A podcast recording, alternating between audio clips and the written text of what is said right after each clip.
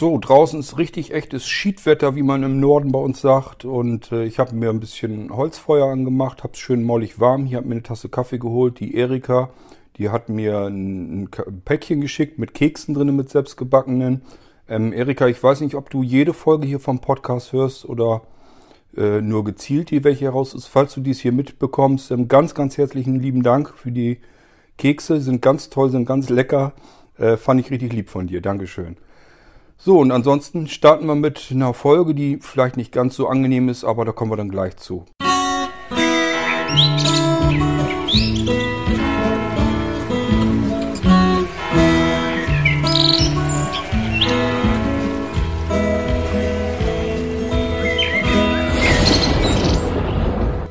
Mit der Episode 29, also die Episode, die ihr hier jetzt gerade hört, ist das so eine Sache. Die bin ich schon angefangen gewesen habe ähm, über eine Stunde aufgenommen und mir sind dann im Nachhinein immer noch wieder ähm, Sachen eingefallen, die eigentlich weiter vorne besser gepasst hätten. Und ich habe zudem gemerkt, das Ding wird immer länger und länger und ich bin noch längst nicht dahin, wo ich hin wollte. Das heißt, äh, das wäre eine irrsinnig riesige Folge geworden. Und mir hat das alles also insgesamt überhaupt nicht gefallen. Ähm, das wäre viel zu dick geworden, viel zu lang die Folge. Sie wäre sehr unstrukturiert, sehr durcheinander geworden und ähm, ja, das hat mir alles nicht gefallen. Ich habe dann äh, bin dann dabei gegangen, habe alles komplett nochmal wieder weggelöscht und fange hier jetzt nochmal neu an und habe mir vorher einfach mal so aufgeschrieben, so stichpunktartig, ähm, dass ich da nichts vergesse. Äh, das ganze Thema ist einfach viel zu komplex, deswegen. Ja, und ähm, Deswegen wollen wir es jetzt mal so abhandeln und dann werde ich, so wie es aussieht, äh, das passt wie gesagt in eine Episode nicht rein, werde ich mehrere kleinere Episoden machen statt ein Riesending.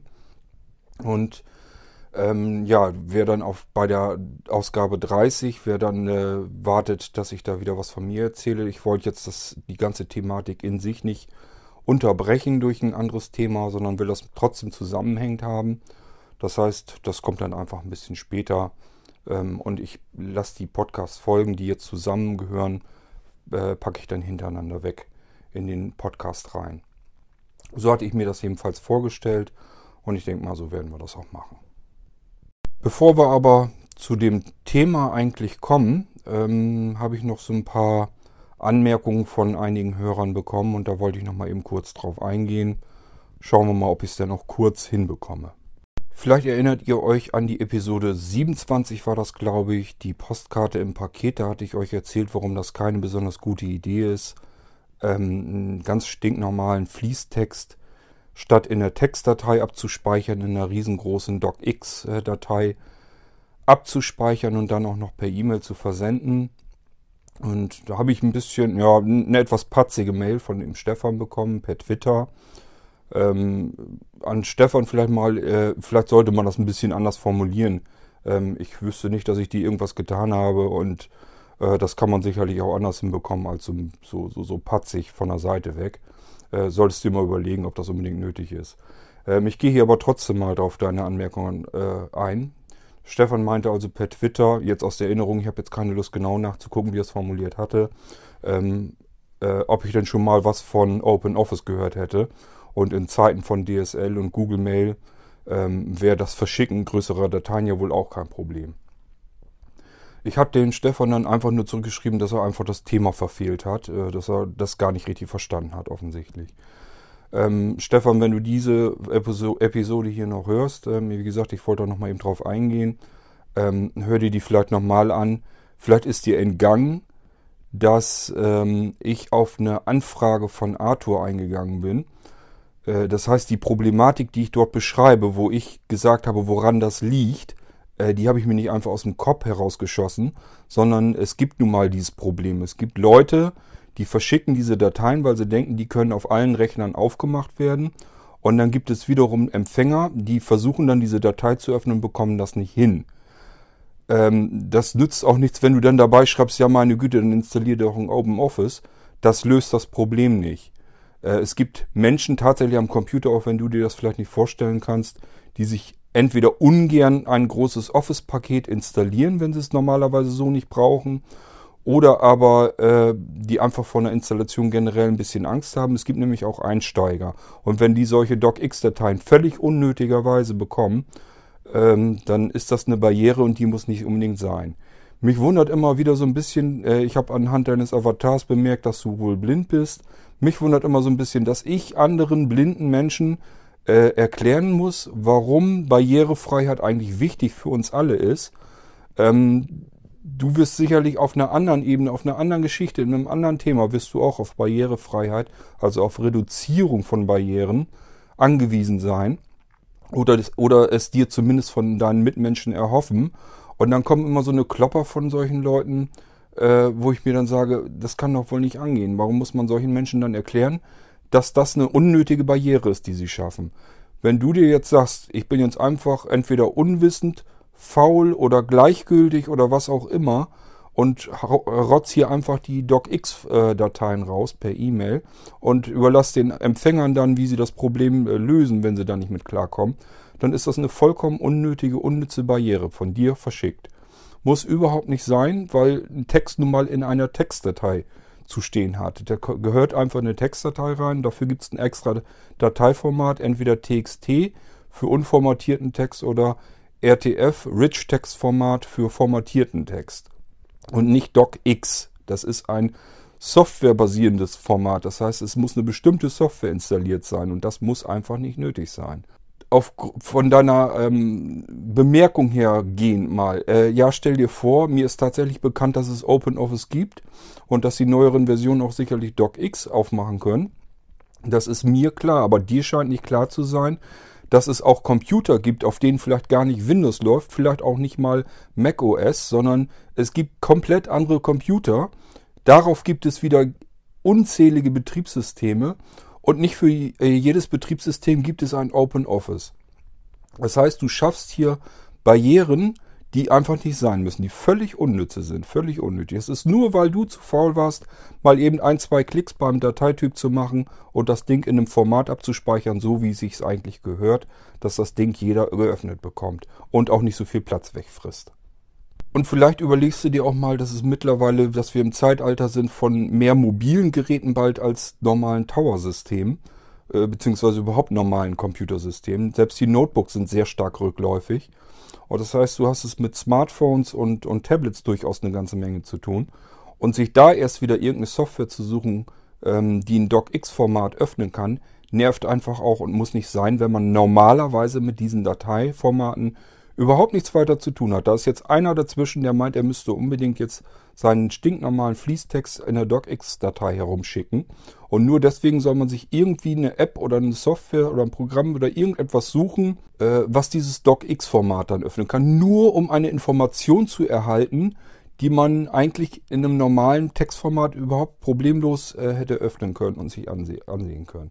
Wäre gar kein Problem gewesen. Das ist nur, weil der Versender zu faul oder zu gleichgültig war. Das ist also völliger Quatsch. So, und wenn du jetzt sagst, äh, von wegen Dateianhang, Dateianhang äh, in DSL-Zeiten und so und, und Google Mail, das wäre alles kein Problem. Erstmal gibt es sowieso schon mal Leute, die mit Sicherheit ungern oder gar nicht gerne ähm, Google Mail benutzen wollen. Äh, das ist nicht jeder mit einverstanden, dass seine E-Mails mit durchforstet werden. Ähm, zum Zweiten, äh, auch wenn du immer nur an DSL oder sowas denkst, es gibt durchaus Menschen, die äh, arbeiten mittlerweile wirklich mehr mit mobilen Geräten und ähm, die haben nicht immer DSL, sondern die arbeiten dann eben unterwegs auch mal mit einer schlechten Mobilfunkverbindung. Und da sind große Dateianhänge einfach nur nervend. Es muss also einfach nicht sein. So, und dann haben wir nicht zuletzt dann auch noch äh, nach wie vor nicht flächendeckend in Deutschland DSL zur Verfügung. Äh, das gibt immer noch Bereiche, meist natürlich auf dem platten Land, äh, wo es keine vernünftige DSL, keine Breitbandversorgung gibt und die fummeln dann immer noch mit einem Modem oder mit einem ISDN-Anschluss äh, herum. Und auch da macht das einfach keinen Spaß, mit größeren Dateien herumzufummeln, wenn es nicht unbedingt nötig ist. Ich würde ja nicht sagen, in dem Fall, wo das Ganze Sinn machen würde. Bloß es macht hier in diesem Fall macht es überhaupt keinen Sinn. Es ist vollkommen nutzlos und nur aufgrund von Faulheit, Gleichgültigkeit, Ignoranz Unwissenheit des Versendenden. Und das, das ist das, was halt so ärgerlich an der ganzen Geschichte ist. Und wie gehabt bist du völlig am Thema vorbeigeschossen, denn du hast offensichtlich irgendwie nicht mitbekommen, dass es tatsächlich dieses Problem gibt, dass es Menschen gibt, die dieses Problem haben. Und deswegen habe ich das hier im Podcast nochmal angesprochen und erklärt, was man dagegen eigentlich tun könnte. Und äh, deswegen kannst du deine Bemerkung, so wie du so abgesendet hast, kannst du eigentlich komplett vergessen. Du bist einfach am Thema total vorbeigeschossen. Aber gut, äh, ich wollte deswegen nochmal eben kurz drauf eingehen. Vielleicht denkst du dir dann doch nochmal später was dabei, ob das unbedingt alles so nötig ist. So, dann habe ich noch eine ähm, Frage von Erich, die eigentlich sogar auf unser Thema hinausgelaufen wird. Und zwar hat er mich gefragt, ob ich mir eigentlich so keine weiteren Sorgen, keine Gedanken mache, äh, vor dem Lauschangriff von Amazon über das ähm, Amazon Echo, das ich euch ja vorgestellt hatte. Ihr erinnert euch ja, das Ding hat sieben eingebaute Mikrofone und kann hervorragend in, in den Raum hineinlauschen. Hat eigentlich ein besseres Gehör als jeder Mensch. Naja, und dann ist ja offensichtlich, dass man sich Gedanken gemacht, äh, Gedanken macht, dass das Ding die ganze Zeit mithört in den Raum hinein. Und äh, ja, letzten Endes kann man Amazon da vertrauen, was passiert mit den Daten, die das Ding da abgreift. Alles, was es mithört, wird das ins Internet gesendet oder was wird da überhaupt mitgemacht? Wie ist das Ganze angreifbar? Und äh, ist ganz klar, äh, dass Erich sich da so seine Gedanken macht. Die habe ich mir natürlich auch gemacht. Das, so ist es nicht. Ähm, ich weiß nun nicht, wie ausführlich ich da jetzt an dieser Stelle eingehen sollte, weil ich da mit Sicherheit noch drauf zu sprechen komme, wenn wir den anderen Kram jetzt durchgehen. Ähm, Erich, ist also so, äh, beim Amazon Echo, genauso wie bei Siri von, von Apple oder Google Now nennt sich der Sprachassistent bei ähm, Android und Cortana bei Windows. Die haben ja alle ihre Sprachassistenten, so ist es ja nicht, die lauschen ja alle mit. Beziehungsweise sind alle erstmal in der, zumindest in der Lage mitzulauschen. Ob du da jetzt nun eine Taste extra für drückst oder eine Schaltfläche oder einen Sprachbefehl, das spielt alles erstmal keine Rolle. Das sind alles Systeme, die haben ein Mikrofon und können darauf zugreifen. Ähm, das macht das Ganze nicht irgendwie sicherer oder so, dass du mehr Kontrolle hättest, nur weil du auf irgendeinen Knopf oder eine Taste drückst.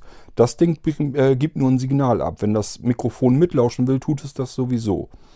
Äh, das spielt also keine Rolle, ob du vorher was drücken musst oder da einen Sprachbefehl für eingeben musst. Das ist völlig egal. Jetzt ist die Frage, ähm, wie weit kann man diesem System überhaupt trauen? Nun, das kann man eigentlich genau nicht sagen. Ähm, das Einzige, was ich dabei sagen würde, ist, wir haben bereits überall Mikrofone quer durch unser Haus installiert. Also nicht wir, als dass ich das hier jetzt habe, sondern ihr alle habt Mikrofone im Haus. Deswegen, wir werden da nochmal drauf eingehen. Teilweise denkt man da gar nicht drüber nach, dass da Mikrofone ja drin sind und dass da eine Software hinter sitzt und dass da eben ähm, diese Mikrofone natürlich auch benutzt werden können, auch von außen aktivierbar sind. Äh, aber wie gesagt, da werden wir alles doch drauf eingehen. Ähm, warum ich bei dem Amazon Echo nicht so wahnsinnig viele Sorgen habe, liegt einfach daran, dass das ein extrem abgekapseltes, ähm, geschlossenes System ist und ich äh, im Prinzip im Gegensatz zu, den, zu vielen der anderen Systeme äh, hier nur äh, Amazon und äh, ja, Amazon als Hersteller äh, entweder mein Vertrauen oder mein Misstrauen äh, gegenüberstellen muss. Und ähm, bei Amazon ist das so, wenn die Mist bauen würden, das heißt, die würden dann mitlauschen, wäre das ein irrsinniger Image-Schaden. Also mehr Image-Schaden als diese ganze Sprachassistenz und das, was sie damit anfangen könnten, bringen würde. Und äh, das wäre also eine absolute Katastrophe, wenn das herauskäme, dass Amazon die ganze Zeit äh, irgendwelche Gespräche in den Räumen mitlauscht und das mitprotokolliert. Äh, wo ich mehr, also das ist mir einfach äh, zu offensichtlich. Das ist ein Gerät, was zu offensichtlich in den Raum rein lauscht von Amazon. Das heißt, ich muss mir jetzt Gedanken machen, traue ich jetzt Amazon oder traue ich den äh, nicht? Das stimmt, das, das ist, ist einfach so. Äh, wo ich aber da kein Problem sehe, und das sehe ich bei vielen anderen Systemen, ähm, ist der Missbrauch von außen, von anderen. Das ist viel schlimmer eigentlich. Ähm, nehmen wir mal von Android hier das Google Now-System oder auch Cortana von Windows.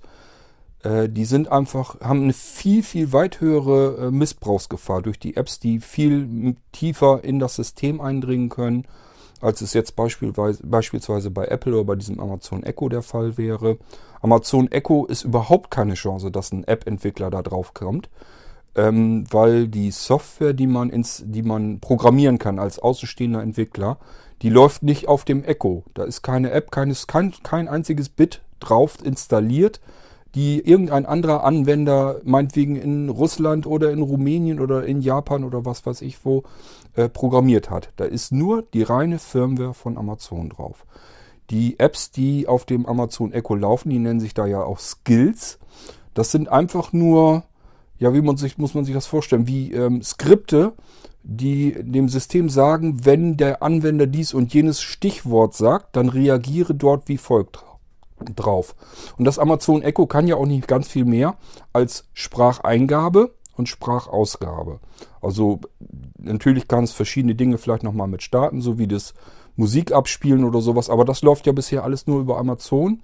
Äh, gut, da kommt Spotify ist da auch schon mit drauf ähm, und die Smart Home äh, die gehen da ja schon drauf. Ähm, aber äh, es sind halt Skills, die einfach nur irgendwelche Skripte, die sagen, wenn der Anwender dies und jenes sagt, als Stichwort-Keywords, wenn die auch, äh, in dem Satz mit vorhanden sind, dann re reagiere da wie folgt drauf. Mehr ist das nicht. Es ist einfach nur eine Anweisung, was dann passieren soll.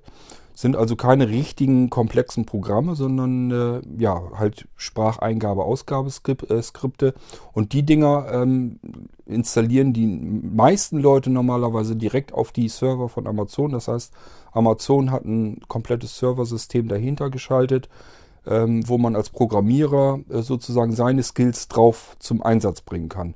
Hat den Vorteil, Amazon kümmert sich komplett um alles, dass die Serverressourcen vorhanden sind, äh, das Debugging, dass die Fehler rauskommen und so weiter und so fort. Das ist alles schon mit drinne. Das bietet Amazon den Entwicklern an, dieser Skills, wie sie das nennen.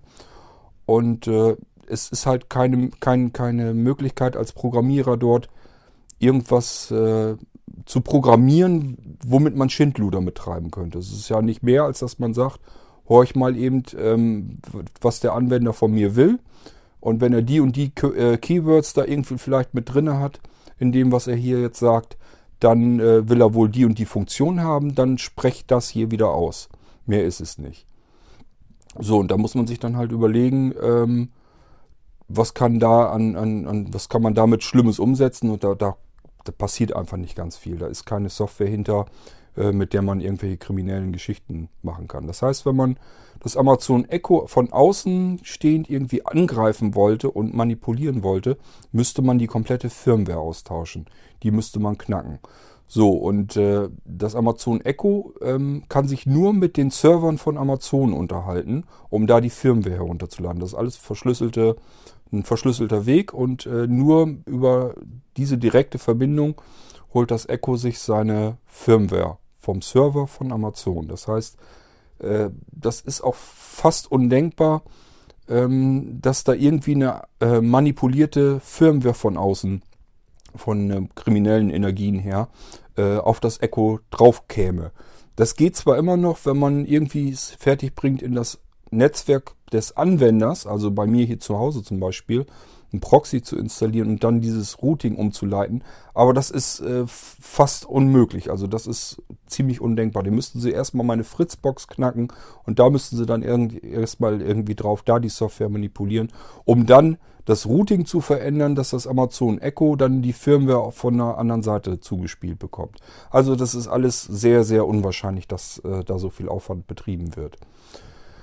Ähm, gut, hundertprozentige Sicherheit hast du nie, das, das weiß man ja allgemein, das ist bekannt, aber äh, beim Amazon Echo, es bringt eigentlich nichts. Es würde ähm, für kriminelle Energien oder so würde es eigentlich nichts bringen. Man wüsste, man wüsste jetzt nicht, was man da irgendwie mit anstellen könnte. Das Einzige, was halt so interessant wäre, wären so die Smart Home Geschichten, dass man da irgendwie was angreifen könnte. Ähm, du erinnerst dich vielleicht, ich hatte ja deswegen auch gesagt, äh, ich habe nur diese eine Schaltsteckdose gehabt jetzt von TP-Link, um das ganze Ding immer auszuprobieren. Ist so, läuft ja soweit auch ganz prima. Ähm, und ich hatte da ja auch schon gesagt, jetzt muss es nur noch für Homatic sein, dann wäre es eigentlich perfekt. Ich werde aber bei Homatic mit Sicherheit ähm, nichts äh, übers Amazon Echo steuern wollen, äh, was, was mich stören würde, wenn da von außen jemand dran käme. Das heißt, wenn ich jetzt äh, das Amazon Echo und das, äh, die Homematic-Anlage, wenn das zusammenschaltbar ist, dann werde ich das auseinanderpflücken so ein bisschen, was wie, wo, mit was ähm, bedienbar wird. Meine Heizungsanlage zum Beispiel möchte ich nicht, dass sie von außen steuerbar wäre. Also wenn da jetzt draußen irgendwie einer ähm, zugreifen würde auf mein Amazon Echo und würde das irgendwie steuern können, ähm, dann äh, möchte ich nicht, dass er irgendwie meine Heizung hochdreht. Aber wenn das jetzt was ist, meinetwegen eine kleine Stehlampe oder so in der Ecke und der kann die von außen an- und ausschalten, ja, wenn es ihm Spaß macht, dann kann er das machen. Ähm, aber selbst das ist alles relativ unwahrscheinlich. Das Amazon Echo ist halt ein sehr spezielles Gerät. Interessieren werde ich mich für diese ganzen Geschichten weiterhin trotzdem, sehr stark sogar, äh, weil ich persönlich davon ausgehe, dass Spracheingabe, Sprachausgabe ein Benutzerinterface ist, was uns in der Zukunft immer mehr begegnen wird. Das wird meiner Meinung nach wird das äh, immer weiterkommen. Die Spracheingabe, die funktioniert mittlerweile schon so gut, dass man damit relativ gut arbeiten kann. Lass das noch ein paar Jahre weiter so laufen, dann wird das äh, richtig gut funktionieren, so dass man sagen kann, das Ding kann wirklich verstehen, was ich ihm jetzt, was ich jetzt von ihm will. Und wenn das kommt, dann hat man im Prinzip rein technisch, also das, was Geld kostet von der Produktion her, ist ein Mikrofon. Das hat man im zweistelligen Cent-Bereich produziert. Und das ist ein Lautsprecher, der kostet ebenfalls im zweistelligen Prozent, äh, Cent-Bereich. Und dann hat man die komplette Benutzerschnittstelle fertig. Dann ist bloß noch die Logik dahinter. Aber das ist, wenn das weit verbreitet wird, ist das nicht mehr so schlimm. Dann wird das nicht mehr das große Geld kosten.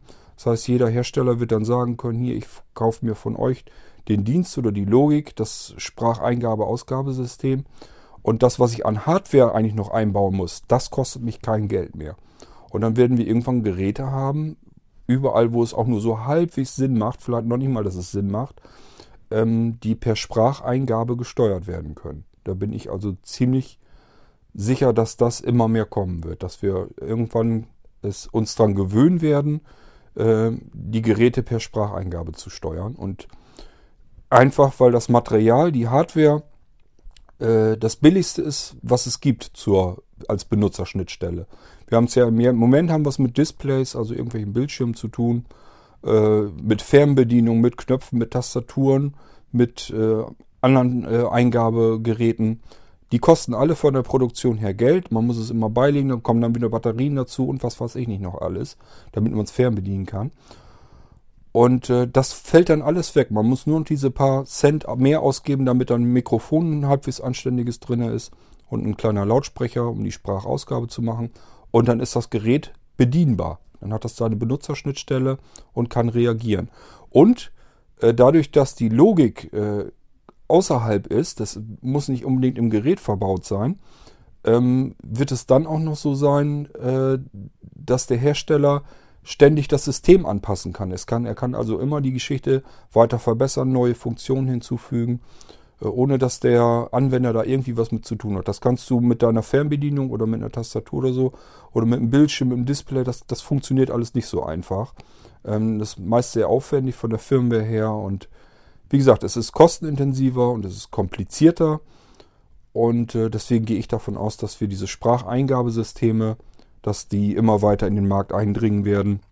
Sobald das jetzt, äh, so wie mit Amazon Echo, habe ich ja schon gesagt, das funktioniert schon sehr, sehr gut. Und ich denke, da geht der Weg hin. Das heißt, die Systeme sind jetzt so weit, dass man sie auf die Anwender loslassen kann.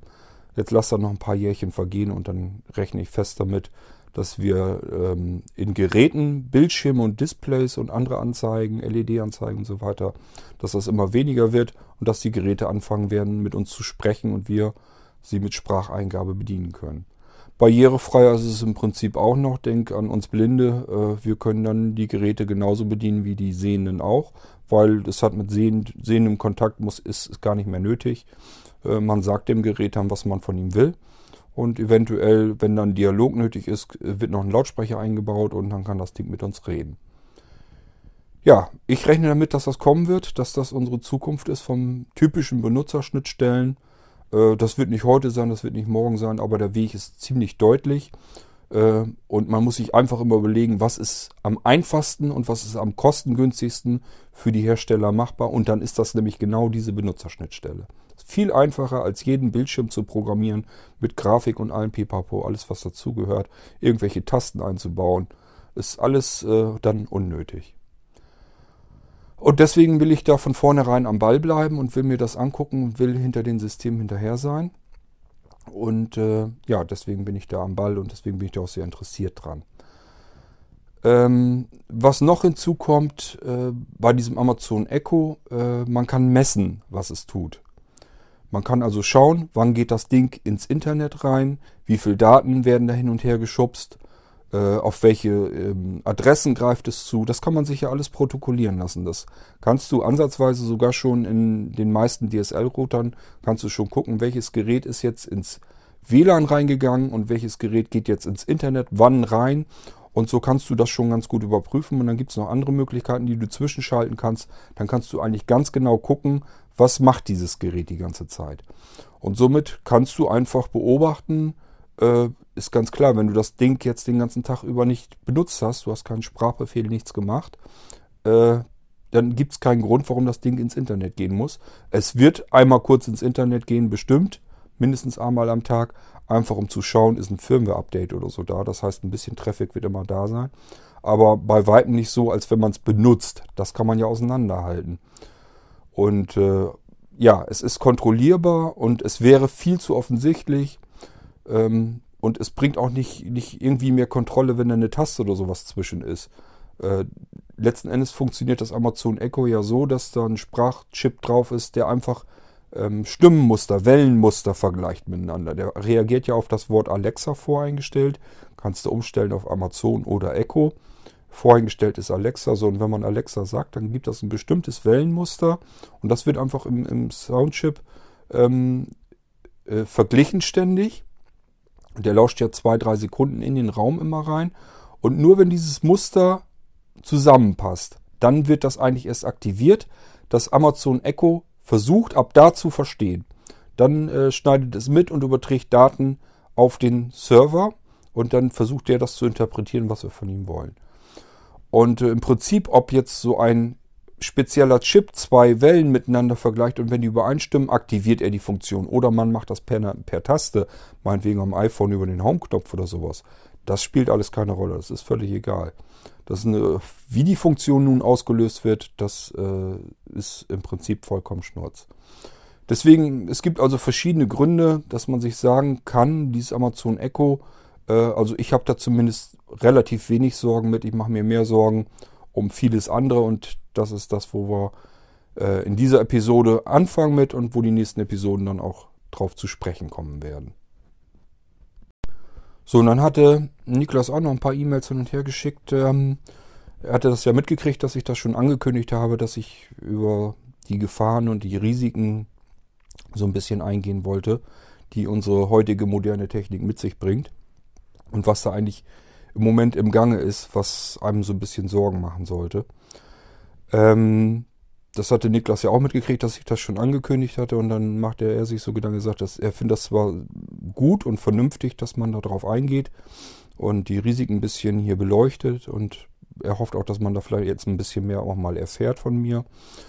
Ähm, auf der anderen Seite macht er sich auch Sorgen, dass ich euch einfach schlicht und ergreifend äh, die Technik vermiesen könnte, äh, dass man alles schwarz sieht und alles nur negativ sieht. Und äh, ja gut, ich muss sagen, äh, Niklas, wenn ich meine Liste hier mit den Stichpunkten so ein bisschen angucke, kann einem das so ein bisschen äh, die Freude an der Technik vermiesen. Aber ähm, mir hat es bisher ja, ich, es ist ja nicht so, dass ich jetzt erst die, die Sachen kenne. Äh, das geht schon mehrere Jahre lang so. Und mir hat es bis heute nicht die Technik vermiest. Ich nehme mal an, ich werde es auch nicht schaffen, euch die Technik zu vermiesen. Denn bei allem, äh, wo die Problematik hinter sitzt, muss man sich auch überlegen, was die ganze Technik uns bis hierhin gebracht hat. Ähm, ich weiß nicht, ob ich da schon mal drauf eingegangen bin. Ich glaube gar nicht mal. Ich selbst bin also äh, relativ froh. Ich sage mir immer, wenn man eine Zeit braucht, um zu erblinden, dann bin ich froh, dass mir das jetzt in dieser äh, Phase eigentlich passiert. Wenn man so überlegt, wenn das ein paar hundert Jahre früher passiert wäre, dass man dann äh, gelebt hat und dann erblindet, dann hat man ein richtiges Ex Ex Existenzproblem sogar. Äh, früher die Blinden, das waren die, die, glaube ich, auf der Straße dann gestanden haben und betteln mussten, damit sie überhaupt was zu futtern kriegen. Äh, das war dann zum Glück relativ dann irgendwann mal vorbei. Das heißt, äh, man hat jetzt das Problem zumindest schon mal nicht mehr. Aber man ist immer noch, äh, wenn man so 30, 40 Jahre zurückdenkt, war man immer noch ein bisschen hinterher, ein bisschen hinterm Mond, weil man äh, keine Hilfsmittel hatte, die technischen. Also nicht in der Form, wie wir sie heute zur Verfügung haben. Heute kann ich mir ja, ich kann mir im Prinzip ein normales Smartphone kaufen, so wie jeder Sehende auch, und kann nicht nur das bedienbar machen für mich, für mich gefügig machen, damit ich es ähnlich gut bedienen kann wie jeder andere auch, sondern ich kann es dann zusätzlich noch als Hilfsmittel noch mit benutzen und äh, kann mir damit sehr vieles im Alltag stark vereinfachen. Und ich brauche nicht unbedingt mal äh, gesonderte, besondere Hilfsmittel, auf die ich mich vielleicht irgendwie noch wieder einschießen muss, die ich dann speziell lernen muss, damit ich sie bedienen kann. Ähm, das ist alles nicht nötig. Ich kann dieselben Programme, dieselben Apps bedienen wie andere sehende ähm, Anwender auch. Also es gibt ganz, ganz viele Vorteile und das braucht man natürlich auch nicht außer Acht lassen. Aber es nützt nichts. Wir haben im Moment ein gewaltiges Problem von der ganzen technischen Seite her. Und da sollten wir mal drauf eingehen, denn äh, wenn man so ein bisschen guckt, ich finde, da wird zu wenig äh, drüber gesprochen in den Medien. Und äh, deswegen haben wir gedacht, okay, die Gedanken, die ich mir mache, die wollte ich hier im Podcast ganz gerne mal dazu loswerden. Äh, aber ich werde mich bemühen, dass es nicht zu negativ alles klingt. Bloß es hat keinen Zweck, das zu, sich schön zu reden. Ähm, das machen schon zu viele. Äh, um nicht zu sagen, es macht im Prinzip jeder. Dieses schön, sich schön reden, das macht eigentlich jeder, der mit Technik viel zu tun hat. Ähm, da gehen wir dann auch noch mal ein bisschen drauf ein, wann und wo und wie das passiert. Gut, aber das soll es erstmal so gewesen sein. Das, war so, das waren eure Bemerkungen, wo ich hier nochmal eben kurz darauf eingehen wollte. Und dann fangen wir jetzt mal so langsam mit den Problemchen an, die ich äh, besprechen wollte in den nächsten Podcasts. Gut, fangen wir mal an. Also ich habe mir gedacht, wir wollen mal wieder ein bisschen fantasievoller sein und äh, kaufen uns eine Zeitmaschine und reisen in die Zeit zurück äh, nehmen wir von George Orwell 1984. Also wir reisen ins Jahr 1984 zurück, beziehungsweise ich werde das jetzt einfach mal tun und werde mein damaliges Ich besuchen. Ähm, und dann werde ich dem doch mal erzählen, was heute so eigentlich gang und gäbe ist, ganz normal für uns ist äh, und mal überlegen, wie der wohl darauf reagieren würde. Also reisen wir zurück 1984 und ich besuche mein damaliges Ich und erzähle ihm das, was für uns eigentlich heute ganz selbstverständlich, ganz normal geworden ist, stinknormaler Alltag und dass ihm das dann halt auch in absehbarer Zeit so blühen wird. Und äh, dann mache ich mir mal Gedanken dazu, äh, wie ich damals reagiert hätte, wenn mir das jemand so erzählt hätte. Gut, ich habe den also vor mir und erzähle ihm dann, wir sind so langsam ins Gespräch gekommen und ich erzähle ihm mal, wie es bei ihm in einigen Jahren dann aussehen würde und äh, sag ihm dann einfach, du wirst in absehbarer Zeit, beziehungsweise werden alle, die du kennst, ähm, werden ein winzig kleines Gerät, eine Wanze, äh, bei sich haben, ständig verfügbar, entweder in der Tasche oder so wie in meinem Fall am Gürtel befestigt oder ja, wie auch immer. Äh, man hat dann so ein kleines winziges Gerät immer bei sich, rund um die Uhr, 24 Stunden. Ähm, wenn man es nicht gerade mit sich herumträgt und äh, zum Beispiel nachts schläft oder so, dann hat man es vielleicht auf dem Nachttisch noch liegen. Äh, da wird es dann ständig mit Strom versorgt. Wir sehen also auch freiwillig zu, dass das Ding rund um die Uhr mit Energie versorgt ist. Ähm, wir müssen es jeden Tag aufladen, äh, damit das Ding wirklich ständig verfügbar ist. Und das Ding, dieses Gerät, dieses kleine Gerät, weiß rund um die Uhr auch exakt, wo wir uns gerade befinden. Weltweit. Es kann uns überall auf der Welt auf wenige Zentimeter genau orten. Und ähm, es weiß nicht nur äh, per Satelliten-GPS-Ortung, äh, wo wir sind, sondern auch über die Mobilfunkortung. Natürlich werde ich ihm das dann so noch nicht erklären können, weil es zu der Zeit mit dem Mobilfunk so weit noch nicht her war. Ähm, aber egal, äh, ich erkläre ihm jetzt jedenfalls, dass er ein Gerät bei sich führt, das die ganze Zeit weiß und mitprotokolliert, wo er sich gerade aufhält. Und äh, das kann sogar die Höhe bestimmen. Da sind ganz, ganz viele Sensoren in diesem kleinen Ding drin. Da ist auch ein Barometer und so weiter mit drin. Äh, und ein Lagesensor, ein Gyrosensor. Ähm, das heißt, man kann nicht nur feststellen, wo er sich exakt gerade befindet auf der Erdkugel, sondern auch in welche Richtung er geht, in welche Richtung er guckt, in welcher Höhe er sich befindet. Das heißt, wenn er irgendwie in, sich in einem Haus befindet und geht ein, zwei Treppen hoch, auch das weiß dieses Gerät alles, kann man alles herausfinden. Und äh, ich werde ihm dann noch sagen, und dieses Gerät ist von außen zugreifbar für verschiedene globale Unternehmen, für, für verschiedene Hersteller. Und äh, je nachdem, was man benutzt, äh, ein bisschen, mit ein bisschen Begrenzung, können das sogar verschiedenste äh, Entwickler. Also jeder auf der Erdkugel kann irgendwas programmieren, um auf dieses Gerät zuzugreifen und abzugreifen, wo ich mich gerade befinde. Das wird es alles geben und äh, so wird das dann kommen und ich werde auch freiwillig solch ein Gerät haben. Das Ding hat auch einen Kompass drinne und äh, ja, kann Erschütterungen wahrnehmen. Das funktioniert ja alles, ist ja alles kein Problem. Ähm, ja, und das wird alles auch mit protokolliert, ist auch kein Thema. Es weiß ungefähre Temperaturen, da ist ein Temperatursensor mit drinne.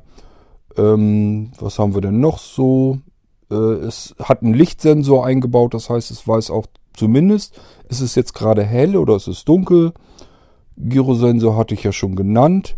Es hat mehrere Mikrofone eingebaut, kann sogar Umgebungsgeräusche dadurch äh, intelligent wegfiltern, damit es viel besser verstehen kann, was in seiner um näheren Umgebung gesprochen wird. Das kann ähm, besser hören als das menschliche Ohr. Dann hat das Ding noch Kameras drin, mehrere. Und diese Kameras sind ähm, von der Qualität her mittlerweile äh, dann besser als alles, was ich 1984 bis dahin kannte. Ähm, ja, und diese Kameras äh, können auch dann jederzeit in alle möglichen Richtungen gucken und lösen hoch auf. Man kann also auch weiter in die Ferne gucken. Funktioniert wunderbar. Dann ist da so ein kleiner NFC-Funkempfänger drin und wenn man damit an bestimmten Stellen vorbeigeht, wo ähm, extra so kleine Chips angebracht sind, die kosten kein Geld, sind, kosten nur wenige Cent und dieser Funkempfänger wird dann ausgelöst. Das heißt, man kann auch feststellen, wann man an diesen Funksendern, an diesen Aufklebern sozusagen dran vorbeigegangen ist, sich in der Nähe befunden hat. Man wird also auch feststellen können, wenn ich einen Laden betrete oder wenn ich bestimmte Produkte in die Hand genommen habe oder beziehungsweise damit am äh, diesem Gerät relativ nah vorbeigegangen bin. Das kann man dann alles mit protokollieren und weiß das dann auch. Und das kann man eben auch von außen alles zugreifen. Ähm, ja, die ganzen Bewegungsdaten, wie wir uns gerade bewegen, wie schnell und wohin und sowas alles, das lässt sich dann auch alles protokollieren. Wird auch alles mitgeschnitten, kann man alles dann nachträglich herausfinden und sehen. Auch Gesundheitsdaten, Gesundheitsdaten werden mit erfasst. Äh, man kann es sogar noch auf die Spitze treiben und sich eine Uhr kaufen, eine Armbanduhr, die extra mit diesem Gerät dann noch gekoppelt wird, damit man dann noch den Puls messen kann und die Atemfrequenz und überhaupt den kompletten gesundheitlichen Zustand, wie wir uns bewegen, ob wir sportlich sind oder ob wir irgendwie faul herumliegen. Äh, dieses ganze Ding weiß jederzeit, ob wir gerade schlafen, ob wir ruhen, ob wir sitzen, ob wir stehen, ob wir ähm, Sport treiben, laufen, gehen, Treppen steigen. Alles das weiß dieses Gerät. Das Ding kennt auch alle deine Interessen, deine Hobbys. Ähm, es weiß, wofür wofür du dich begeistern kannst, wofür du dich interessierst. Es wird alles mit festgehalten und äh, aufgezeichnet, ähm, was du dir anschaust, äh, wo du nachschlägst, wo du Informationen drüber suchst. Es all, äh, wird alles mit protokolliert. Und ähm, ja, es kann auch, du kannst damit telefonieren und die Telefonate werden auch mitschneidbar, können ausgewertet werden. Äh, man weiß sogar, äh, mit wem du telefonierst, telefoniert hast, wann und wie lange. Wird alles ähm, festgehalten und ganz offiziell protokolliert. Kann auch vom Staat mit äh, jederzeit ausgelesen werden. Ist nicht wirklich problematisch.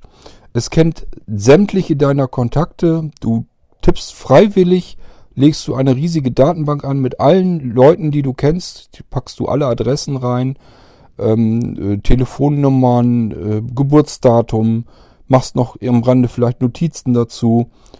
Das weiß das Gerät also auch alles und diese Daten teilst du mit anderen Menschen und ähm, schickst sie freiwillig zu verschiedenen großen Global Player zu Unternehmen, die diese Daten dann auch noch wieder auswerten und damit Geld verdienen wollen. Auch das machst du dann alles. Und äh, du tippst auch deine ganzen, alles was du jetzt an Notizzellen so hast, du tippst deine Notizen da rein, du regelst deine kompletten Termine damit. Auch das äh, alles so, dass andere Leute darauf zugreifen können und das ausspionieren können. Das heißt, andere wissen genau, wann du was machst und was du vorhast und worüber du dir äh, Gedanken machst und Notizen anliest. Es weiß auch, was du kaufst, was du bestellst, äh, was du isst. Und äh, es verknüpft sich mit allen anderen Geräten bei dir im Haus oder außerhalb, äh, im Auto teilweise.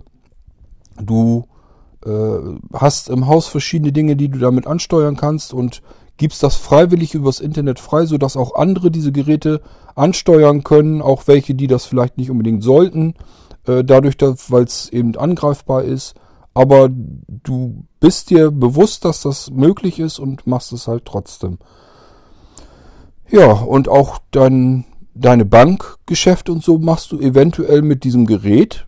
Äh, das kann gut aus möglich sein und auch da muss man sich überlegen, äh, könnte es jederzeit sein, dass andere Leute darauf zugreifen. Du weißt das auch, dass das möglich ist und trotzdem machst es. Äh, es kennt deine politischen Interessen, wie gesagt, Hobbys. Wenn du Reisen machst, die ähm, planst du so, dass auch dieses Gerät das alles weiß. Wenn du Hotels buchst, das Gerät weiß das alles. Ähm, du kannst dich überall hin navigieren lassen, aber auch das weiß es dann alles und hält es fest. Du gibst freiwillig deine Fingerabdrücke auf diesem Gerät ab. Du wirst also, ähm, da ist so, so, ein Sensor drauf und das kann Fingerabdrücke äh, auslesen und abspeichern und selbst das machst du. Du gibst also freiwillig dort deine Fingerabdrücke ab und äh, hinterlegst die da. Und äh, ja, die Kameraüberwachung ist damit natürlich, wie gesagt, auch möglich. Äh, das ist alles kein Problem. Und dieses Gerät, das drehst du rund um die Uhr bei dir und ähm, siehst sogar zu, äh, dass es ständig auch mit Energie versorgt ist, so dass es nie funktionsuntauglich äh, ist. Und ähm, nicht nur, äh, dass du das Gerät bei dir hast, du bekommst da also kein Geld für, äh, sollte man ja äh, annehmen, wenn du da so viele äh, Dinge auf dich nimmst oder so, dass du da vielleicht ganz viel Geld für bekommst oder irgendwelche anderen Vorteile. Nee, bekommst du nicht und du bekommst es auch nicht gratis, sondern du wirst dafür viel Geld ausgeben, damit du das alles darfst. Damit du also rund um die Uhr überwachbar bist und ausspioniert werden könntest, äh, zahlst du einen Haufen Geld und siehst auch noch zu, dass das äh, rund um die Uhr auch wirklich funktioniert, dass das wirklich so betrieben werden kann. Ja, und das ist das, wie deine Zukunft aussehen wird. Das wirst du freiwillig sogar machen, da wird dich keiner zu zwingen. Und doch wirst nicht nur du das machen, sondern alles um dich herum. Jeder Mensch wird das tun. Und die paar wenigen, es gibt ein paar Einzelne, die tun das nicht. Äh, da ist das dann nicht mehr ganz so schlimm, weil dadurch, dass alle anderen das so hinbekommen, äh, werden die wenigen Ausnahmen gleich mit erfasst. Also auch darüber werden Daten zusammengesammelt und äh, fließen in eine großen Datenbank und da können dann wiederum Unternehmen und verschiedene andere Menschen können darauf eben zugreifen. Das wird die Zukunft sein. So, jetzt überlege ich mir, wie ich 1984 getickt habe, wie ich da so gedacht habe. Und äh, ich kann euch versichern, äh, ich hätte mir, hätte meinem eigenen Ich aus der Zukunft, hätte ich damals einen Vogel gezeigt, gesagt, mit Sicherheit nicht. Vergiss es. So blöd kann ja wohl kein Mensch sein, dass er sowas macht. Das ist doch total verrückt. Sowas wird niemand jemals machen. Man muss mal bedenken, äh, wenn man da damals, als die Regierung damals äh, Volkszählungen durchführen wollte, da hat so viel Rums gegeben, äh, die haben, sind da nicht mit durchgekommen. Das hat keiner angenommen. Da sind die mit vor den Kadi gegangen und haben das angeklagt. Und diese Volkszählung damals, die wurde wirklich abgebrochen. Das hat nicht funktioniert, weil die Leute gesagt haben, wir wollen keinerlei Datenerfassung jemals wieder haben. Wir haben gemerkt äh, im Zweiten Weltkrieg, was dadurch passieren kann. Äh, sowas dürfen wir nie wieder zulassen. Und wenn ich dem, dem dann äh, erzählt hätte, doch, das wird aber so kommen, genau solche Geräte wird es äh, nach wenigen Jahrzehnten wieder geben und du wirst sie dann äh, bei dir auch ständig dabei haben und die werden von außen zugreifbar sein durchaus und äh, es wird jetzt zwar gesagt, da passiert nichts, da wird schon nichts passieren, da greift auch keiner drauf zu und doch kommt zwischendurch immer wieder mal raus, dass das eben genau doch passiert. Ähm, und ja, das wirst du alles freiwillig machen. Und ich hätte demjenigen dann also wirklich gesagt, äh, nee, ist Quatsch. Erzähl, du erzählst mir Blödsinn. Das ist eine ganz, das ist ein Gemisch aus Science Fiction und Horrorfilm. Äh, das ist ein bisschen zu viel Fantasie des Guten. Naja, und ihr könnt euch sicherlich denken, äh, ich habe hier im Prinzip jetzt nur beschrieben, was wir äh, wirklich bei uns ständig dabei haben, nämlich unsere modernen Smartphones und alles das, was ich eben erzählt habe, können die ja völlig problemlos machen. Das machen die ja die ganze Zeit. Wir gehen bisher nur davon aus, dass da keiner Schindluder mittreibt. Das ist das, wo wir uns im Moment noch sagen, ähm, ja klar kann das Gerät das alles, aber es ist ja zu unserem Vorteil. Äh, das wollen wir ja auch so. Dann könnt ihr mal aber sehen, wie weit die Zeit vorangeschritten ist, wie sich da das komplette Denken äh, um 180 Grad gedreht hat, was sich da alles verändert hat innerhalb dieser kurzen Zeit. Wie sehr wir uns daran gewöhnt haben und ähm, ein bisschen Komfort haben wollen und den auch gerne haben wollen und dafür eigentlich im Prinzip alles das, was wir früher so stark verteidigt haben, hergegeben haben. Das hat sich in der kurzen Zeit alles äh, ja gedreht und da sind wir jetzt an der Stelle, die ich eben so ein bisschen versucht habe zu beschreiben. Das muss man sich da mal wirklich mal ein bisschen vor Augen führen. So, nun gibt es bestimmt welche, die sagen, ja toll, das ist ja nun auch wieder totale Schwarzseherei. Ja klar sind da Sensoren drin und die können das alle, aber äh, da passiert ja nun nichts mit.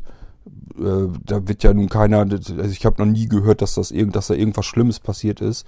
Ähm, doch, da passiert sehr wohl was mit und äh, das passiert immer wieder. Äh, ich gehe mal davon aus, dass das bisschen, was wir so in den Medien mitkriegen, dass das immer nur die Spitze des dicken Eisberges da drunter ist. Das sollte man sich also vielleicht schon mal so ein bisschen in den Kopf hineinrufen. Ähm, ich erinnere mich noch damals, das ist eigentlich relativ wenig durch die Medien gegangen, was mich wirklich gewundert hat. Ähm, ich möchte nicht so gerne unbedingt einen großen Hersteller jetzt nennen, aber ihr könnt euch sicherlich denken, welcher gemeint ist. Ähm, den hat's, das war glaube ich in den 90ern schon oder war es noch nach den 2000? Ich glaube, das war nach 2000. Bin mir aber nicht so ganz sicher, aber es war, ich sag mal, einfach so einer der größten weltweiten Handyhersteller. Und da kam heraus, hat man herausgefunden, dass ähm, der in dem Handy das Mikrofon aktiviert hat, während das Handy ausgeschaltet war. Also der Anwender, der Besitzer des Handys, ist davon ausgegangen, der hat sein Handy ausgeschaltet und ist davon ausgegangen, Handy ist aus und aus heißt aus. So, und in der Firmware des Handys war aber eine Funktion drin verankert, äh, dass das Gerät im Prinzip laufen konnte, von außen angesteuert werden konnte, äh, ohne es, dass das für den Anwender ersichtlich war. Der hatte also nichts von mitbekommen, da war nicht, dass irgendwie eine LED anging oder sogar der Bildschirm vielleicht mit anlief oder so, sondern der Hersteller konnte das Gerät von außen einschalten, wenn es ausgeschaltet war, konnte das Mikrofon aktivieren, konnte also mithören, was passiert in der näheren Umgebung dieses Handys und konnte auch ähm, Telefongespräche mit belauschen. Und äh, das steckte in dieser Firmware mit drinne. Äh, bei einem der meistverkauftesten Handytypen überhaupt, ähm, wo wirklich diese Firmware auf irrsinnig vielen äh, Handys damals drauf war. Und als das aufgeflogen ist, hat der Hersteller das einfach nur so weggewischt und gesagt, ähm, ja, sorry, das ist uns passiert, das äh, war eine Funktion, die hatten wir in den Betas noch mit drinne, die haben wir wohl vergessen, raus, vergessen rauszulöschen. Äh, das entfernen wir jetzt natürlich, ähm, tut uns leid, kann ja mal passieren. So hat er sich damals dann halt rausgeredet, als das aufgeflogen ist. Mich wundert, wie gesagt, dass das nicht deutlich mehr explodiert, dass ihm das nicht komplett um die Ohren geflogen ist. Ähm, es wurde damals darüber berichtet, aber es ist halt nicht der große Aufschrei geworden, den man sich damals dadurch hätte eigentlich gewünscht. Der Hersteller hätte eigentlich einen, einen gewaltigen Image-Schaden hinlegen müssen.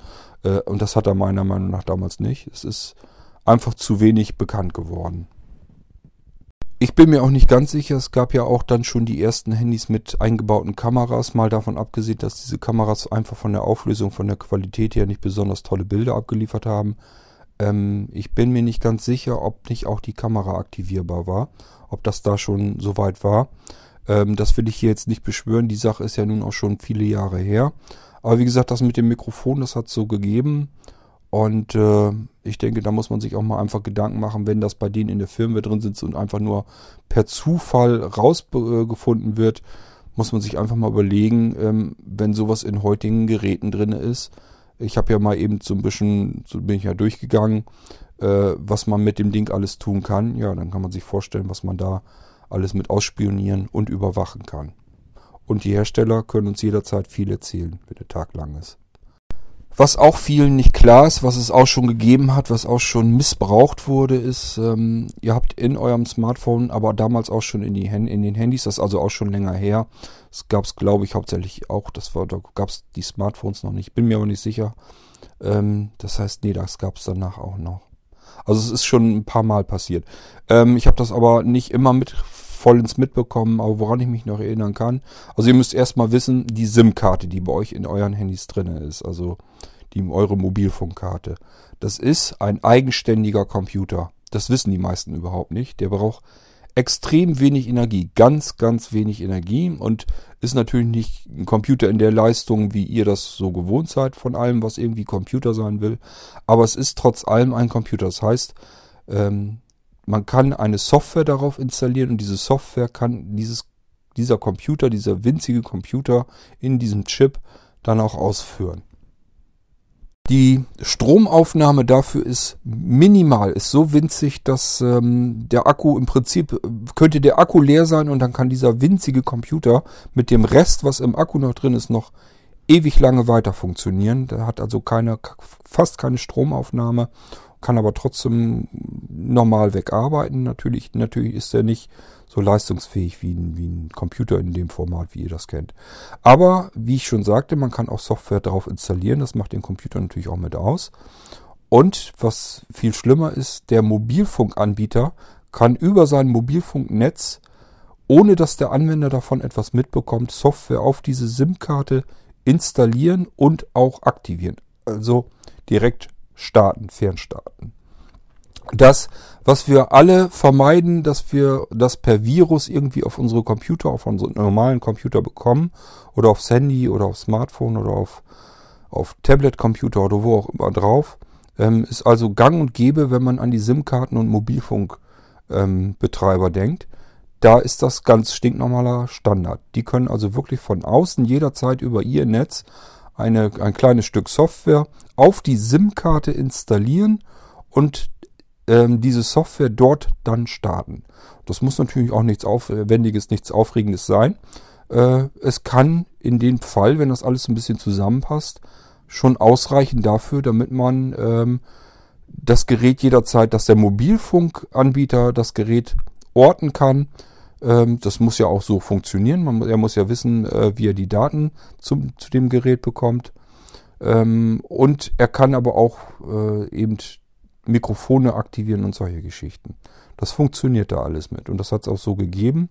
Ähm, ich weiß das von irgendwelchen arabischen Ländern. Ähm, da ist das also so, dass wenn man dort äh, eingeflogen ist, also mit dem Flieger dann dort gelandet ist, dann wurde vom dortigen Mobilfunkbetreiber, der war natürlich unter staatlicher Fuchtel, ähm, wurde, dieses, wurde ein kleines Programm auf die SIM-Karten äh, der Einreisenden drauf installiert und aktiviert, so dass die in irgendeiner Form überwachbar waren. Ich weiß nicht mehr, ob es da nur um die Ortung speziell ginge, ähm, dass der Staat also jederzeit weiß, wer wo wie was ist.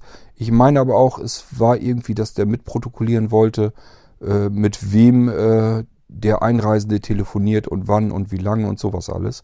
Das wurde da alles wohl drüber protokolliert dann. Das hat es also auch schon gegeben und das hat es auch schon mehrfach gegeben. Ich weiß von mindestens zwei Fällen, wo das so war und ich meine auch irgendwo habe ich mal gehört, dass das auch kein großes Geheimnis ist, dass es eben bestimmte Staaten gibt. Da ist halt der Mobilfunkbetreiber äh, unter staatlicher Fuchtel so ein bisschen und dann äh, machen die solche Aktionen, dass sie einfach die Leute, die bei denen im Land mit dem Mobilfunkgerät herumrennen, dass die halbwegs vernünftig überwacht werden und kontrolliert werden können. Aber ich denke, auch das ist so eine Geschichte, die ist, ja, die kommt durchaus in den Medien vor, aber halt nicht, ich sag mal, es ist nicht so, dass wenn man abends die Nachrichten im Fernsehen oder im Radio oder so anmacht, dass es dort unbedingt zur Sprache kommt.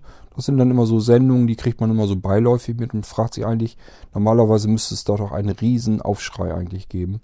Äh, das ist doch eine Katastrophe. Es darf doch einfach nicht passieren. Also was darf es doch einfach nicht geben. Und äh, genau das unterbleibt. Das passiert eben nicht. Und dadurch kommt man da gar nicht so unbedingt hinter. Ich möchte wetten von euch, äh, wussten auch nicht so wahnsinnig viele, dass eine SIM-Karte tatsächlich ein kleiner Computer ist, mit ein bisschen Arbeitsspeicher, mit ein bisschen Festspeicher, wo man also Sachen auch drauf abspeichern kann und der dann äh, wirklich Berechnungen machen kann. Also richtig ein kleiner Computer, ähm, so wie ihr euer Smartphone auch als Computer habt, wo auch Arbeitsspeicher und Speicher zum Ablegen der Programme drauf ist und äh, eben ein Prozessor, der das Ganze dann berechnen kann. Ja, und das ist eben diese kleine, diese winzige kleine SIM-Karte, die ist nichts anderes als ein Computer, mit dem man sowas machen kann. So, eine andere Geschichte ist noch gar nicht so lange her. Das ist mit einem Samsung-Fernseher, mit einem Smart TV passiert. Ähm, der hatte in seiner Software leider eine erhebliche Sicherheitslücke drin. Und diese Smart TVs, die stehen in vielen, vielen, vielen Wohnzimmern, haben eine kleine Kamera eingebaut und ein Mikrofon. Ist eigentlich dazu da, damit man beispielsweise Videotelefonie und Chat und sowas machen kann. Äh, könnte also beispielsweise mit dem Wohnzimmer-TV ähm, sich zu seinem Familienangehörigen irgendwo anders auf der Welt ähm, verbinden und kann dann die Lieben in ihrem Wohnzimmer wiederum sehen und sich mit denen unterhalten. Macht ja auch erstmal Sinn, ist ja auch erstmal eine schöne Sache, äh, bringt einem ja auch durchaus Vorteile. So, und das Problem war aber einfach, dass das Gerät eine riesige Sicherheitslücke hat, die jeder angreifen konnte, war also nicht besonders aufwendig. Das heißt, man konnte von außen mit sehr geringem Aufwand ähm, über das Internet auf, dieses, auf diesen Fernseher zugreifen die Kamera aktivieren und das Mikrofon auch und konnte dann bei den Leuten ins Wohnzimmer hineinschauen und auch hineinlauschen. Und äh, ja, hat also demnach auch schon alles gegeben. Diese Geräte, die haben wir mittlerweile in den Wohnzimmern und ich gehe mal davon aus, die werden immer mehr und mehr werden. Die werden die normalen alten Geräte, die diese Zusatzfunktionen nicht haben, für die Leute, die sowas auch gar nicht unbedingt gerne haben möchten, ähm, das wird nicht mehr so wahnsinnig lang dauern, dann haben wir die Auswahl einfach gar nicht mehr. Das heißt, wenn wir uns irgendwann mal so den nächsten oder übernächsten Fernseher kaufen und sind uns dessen bewusst, dass das ein Risiko ist, das wir eigentlich nicht haben wollen, weil wir die Funktion einfach nicht bräuchten, werden wir einfach in den Laden gehen und suchen dann einen Fernseher, ja, und dann, wenn wir nicht von den alten Modellen her noch irgendwie was ähm, finden können, und da werden die Hersteller schon für sorgen, dass da äh, die alten Geräte vom Markt langsam verschwinden, dann äh, wird uns gar nichts anderes übrig bleiben, als solche Geräte zu kaufen. Und dann haben wir das Risiko äh, uns in die Wohnzimmer reingeholt, ähm, obwohl wir es eigentlich gar nicht haben wollten. Aber es bleibt uns schlicht und ergreifend irgendwann die Auswahl nicht mehr. Wo wir schon bei unfreiwilliger Videoüberwachung sind, ähm, wenn ihr mal an Babyphones denkt oder Rückfahrkameras in, in Autos äh, oder in Bussen, äh, die Dinger senden und funken komplett unverschlüsselt. Ganz, ganz viele Systeme sind da draußen, die sind alle unverschlüsselt. Das heißt, ich kann mit sehr, sehr einfachen, geringem Aufwand, ohne dass ich mir irgendwas ähm, Schlimmes installieren müsste oder irgendwelche kriminellen Energie nachgehen müsste, ähm, kann ich mir das Bild und den Ton aus etlichen Stadtwohnungen herausholen oder aus verschiedenen Autos und ja, kann mir das dann äh, anschauen und anhören, wie es bei anderen Leuten eventuell dann halt im Kinderzimmer zugeht oder sonst wie auch. Wo wir schon im Kinderzimmer sind, ähm, wir haben mittlerweile auch das ganze Spielzeug ähm, so angepasst. Da gibt es auch äh, mittlerweile schon Puppen und Teddybären und sowas. Die, äh, da sind Sprachassistenten hinter, die fragen die Kinder so ein bisschen aus. Die sollen eigentlich mit dem Kind in Dialog treten und so ein bisschen interagieren. Ist ja auch vielleicht nicht verkehrt, bloß äh, alles, was das Kind sagt, das muss ja irgendwie verstanden werden. Das passiert wieder auf Servern auswärts. Und äh, Kinder sind halt so ausgelegt, die machen sich da überhaupt keine Gedanken mehr zu. Das heißt, wenn dieser Teddybär irgendetwas ähm, fragt, dann wird dieses Kind dem Teddybären eben auch genaue Auskunft geben. Und der Teddybär ist nichts anderes als ein Server irgendeines Herstellers äh, über das Internet weltweit, der irgendwo auf der Erdkugel sitzt und dann diese Daten auswertet. Und was der dann damit macht, ist dann wieder eine ganz andere Geschichte. Auch sowas äh, haben wir mittlerweile alles. Die Spielzeuge sind also schon in den Kinderzimmern drinne und das funktioniert soweit auch ganz gut.